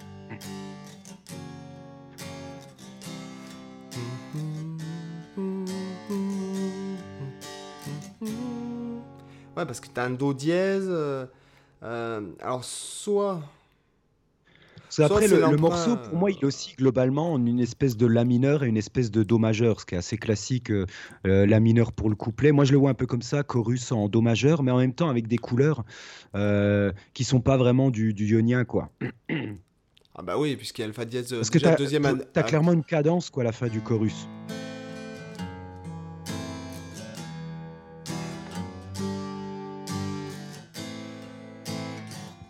alors, de mémoire, hein.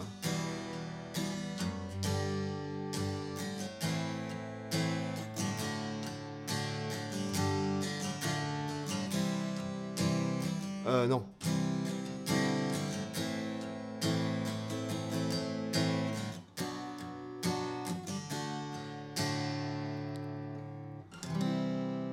Là, donc, on va dire euh, 4, 5, 1. Et là, ce Fa dièse septième, ça, tu le retrouves dans Imagine, non? Euh, non, dans Imagine, c'est du pur Do majeur. Il tourne autour de. Mais il y a une modulation de sur le refrain. Alors sur le refrain, je sais, euh, euh, là je crois que ça reste en Do majeur, hein, il me semble. Bah, après, c'est- un Do majeur, mais avec la, la septième. C'est un, Do maj 7 en fait dans, euh, dans, dans Imagine. Ça tourne autour de Fa majeur et Do maj 7. Après, je sais plus la progression d'accords qui suit Tu vois, par si, on change la conduite de voix, en fait, admettons, je Mm, fais Fa mm. dièse majeur, base euh, Fa dièse euh, majeur, base de La dièse. Et je vais sur le Do majeur. Ouais. Parce que ton oreille, elle a envie de. Ton oreille, elle a envie d'entendre ça. Alors que là, ça. Ouais. Enfin bon, bref. Bah, à la limite, moi, vraiment le chorus, tu vois, serait majeur. Moi, je l'interprète vraiment euh, comme logique de dominante de sol. Et à la limite, le fa dièse, ça pourrait être le septième degré euh, si tu étais toujours en sol. Mais comme si ça t'amenait en si mineur, c'est ça qui est un peu, qui est un peu chelou.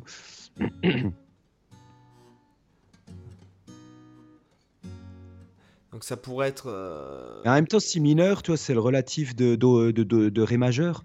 Euh, donc ça. Là, c'est en fait, à mon avis, c'est tous des jeux comme ça de, re- de relations et de mélodies. Euh, c'est vrai que ça passe crème quand même ce, ce fa dièse. Ouais, ouais. Parce qu'en fait, t'as as ce do dièse qui reva sur un do. À mon avis, c'est juste pour. C'est peut-être juste une question de tension. Tu vois, t'as t'as- t'as le do dièse qui va se résoudre sur le do. le do bécard. T'as T'as le mi qui reste en commun et t'as le la dièse qui va se résoudre sur. euh, Bah, le la dièse, il se résout pas vraiment en réalité ici. Parce qu'il n'y a pas de si dans l'accord. Donc, il n'y a pas vraiment de résolution. euh. Ouais, donc c'est un peu un mystère euh, ce truc-là. Ouais, il faudra analyser un peu plus profondément, mais c'est vrai que c'est c'est pas mal travaillé quand même euh, au niveau progression, mais je pense qu'il y a des logiques aussi qui sont tout simplement de l'ordre de la conduite de voix sur certains choix d'accords. quoi. En tout cas, moi, ce fa dièse là, je le vois un petit peu comme ça, cette tension avec le do dièse qui va se résoudre sur le do en Et descendant. Même si tu fais un renversement, regarde. Tu vois, là, j'ai un renversement de. de- Ouais. de- Tu vois, il n'y a pas de. Même niveau conduite de voix. Hmm. euh, si jamais je faisais une conduite de voix simpliste, elle ferait ça. La conduite la, la plus proche que je peux faire, c'est ça. Ouais. Et même, tu vois, c'est pas. Tu sens que ton oreille, elle a pas envie d'aller là, quoi. Ouais. Ou alors c'est par rapport au sol en fait, c'est pour remplacer le. Euh, sinon ça. ça Parce qu'après ton, après ton Fa dièse 7, si tu y rajoutais un Si en basse, tu peux l'interpréter comme, euh, comme un autre accord. Et du coup, est-ce que ça peut nous aider à comprendre le truc? Euh, Non, parce que ça ramènera en Mi. Ça, non, ça n'a pas vraiment de logique si on essaie de l'interpréter différemment. Comme s'il n'y avait pas de fondamental, en fait, qu'elle était, qu'elle était masquée. Mais bon, non, il n'y a pas... Ça non, parce pas que y a, forcément y a dans. Imagine, y- dans Imagine, il y a un truc comme ça dans le refrain. Ouais, c'est po- c'est possible, j'ai plus la grille en tête là-dessus, mais... Euh, J'ai que la grille de l'intro dont je te parlais.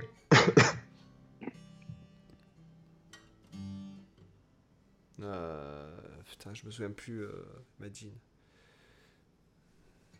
Enfin bon, peu importe, mais ouais, il y a, il y a des modulations comme ça bizarres euh, qui sont. euh, euh, D'ailleurs, j'espère qu'on va pas être emmerdé pour les droits d'auteur. Oh, je pense pas vu ce que, vu comme on, vu ce qu'on a joué là, non. ça- Puis ça comme devrait- on, on gagne pas d'argent avec le podcast, euh, bon. En tout cas, c'était intéressant cette réflexion là, tu vois. Parce qu'on se rend compte que sur un morceau, euh, un tube comme ça, euh, ben, finalement, il y a matière à réfléchir.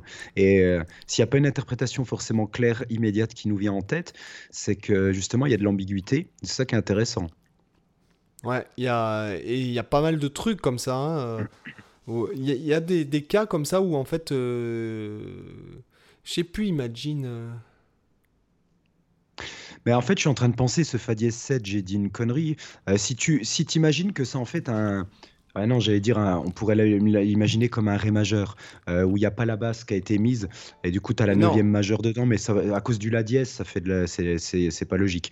Euh, non, non, ça fonctionne pas non plus. Non, parce que du coup, si jamais tu le pensais comme un, Ça admettons, un ré base de fa dièse ou du- un ré de, alors un ré augmenté base de fa dièse. C'est un peu. Euh, tu- parce que le- Ah, C'est non, même compliqué pas. d'interpréter. ça. Enfin bon, bref, en tout cas, voilà, Ouais.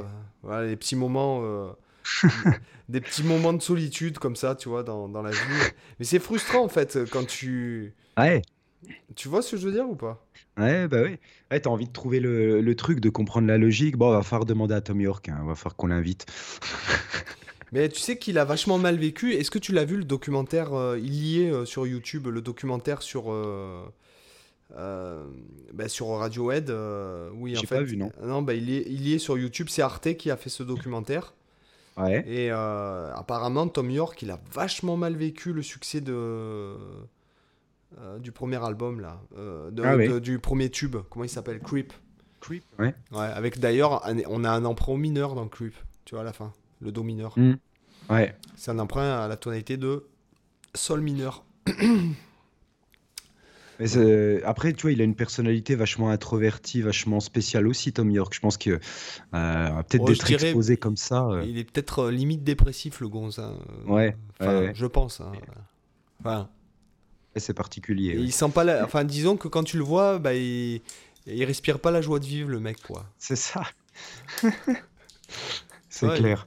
Comparé à d'autres, quoi, qui, qui ont l'air de Ouais. bien profiter, quoi, tu vois. Ouais, genre Malmsteen, quoi. Ouais, voilà. J'ai pas osé le dire. Ah oui, mais voilà. Ah, euh, je pense que c'est une bonne manière de terminer, là. Ouais, c'est bien. Bah, les amis, revient sur euh, putain, deux heures, deux heures de podcast, Cyril. Oh là là, Ouais, la passion. on a en plus, le jour où je suis malade, franchement. Ah, moi, là, Si depuis tout à l'heure, là, j'ai ma. Play 4 euh, qui me tend les bras. Là, attends, avec mon nouveau jeu. Attends. euh, Ce que tu me fais faire? Attends, du coup, je vais être obligé de me coucher à 3 heures pour me lever à 5 heures demain. Ah, Oh là super. là là merci, merci, je te remercie bien, Cyril. Ouais. Ah, là, c'était peut-être le dernier épisode du podcast, tu vois. Ah bah non, il y a les X-Men qui arrivent. Attends. Ouais. euh. D'ailleurs, tu, tu bois l'apéro avant qu'on fasse. la- Pendant, c'est encore mieux. Ah oui, Je oui. bois un coup à chaque fois que je rigole, tiens. Allez, chiche. C'est dangereux, je pense. Ouais, je pense que c'est dangereux. Mais si je après, tiens bien l'alcool. ah, moi, je tiens pas du tout. Moi, tu vois, je bois une gorgée, euh, c'est bon, c'est c'est- ça y est. hein. L'alcool, euh, comme j'en bois pas du On tout. va éviter de te faire boire avant, alors. Ouais, non, il vaut mieux pas. Mais j'ai des fois, il y a, il y a- j'ai pas besoin. Tu vois, je, suis. Il y a certaines personnes qui seraient dans un état alcoolique. euh, Ah ouais euh, oui. qui- Ah, qui- Tu fais peut-être partie de ces personnes qui fabriquent de l'alcool? Parce qu'il y, en a, sérieux, c'est vrai.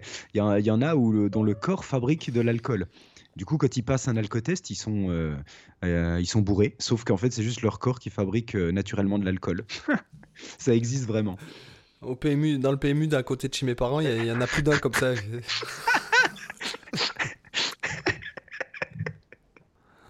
Bah, sur ces bonnes paroles, je pense qu'on va vous laisser. euh, Cyril, je vais aller, je te laisse aller dormir. Donc, euh, Ah bon, si vous, êtes, besoin. si vous êtes encore là euh, à ce stade du podcast, j'imagine que vous nous avez déjà mis 5 étoiles sur iTunes. Et si c'est pas le cas, empressez-vous, mes amis, de nous mettre 5 étoiles sur iTunes. Ça aide le référencement du podcast pour les passionnés euh, de la guitare. Et puis maintenant, on va, moi, je pense qu'on va même pouvoir accepter les gens qui sont pas guitaristes, qui ont juste envie de se marrer. Ouais. Ça sauve des mouettes aussi, oubliez pas. C'est ça. Et, Et ça m'aide à guérir en plus. C'est Didier Raoult qui me l'a dit. Ah, ben c'est ça alors, tiens. En tout cas, quoi qu'il en soit, la semaine prochaine, c'est l'épisode tant attendu sur les X-Men. Ah, Voilà, et ça va être le feu. Ouais. Allez, je vous souhaite une bonne, une bonne euh, continuation de journée ou de, de, de sommeil ou de... Allez, ciao Ciao, bye.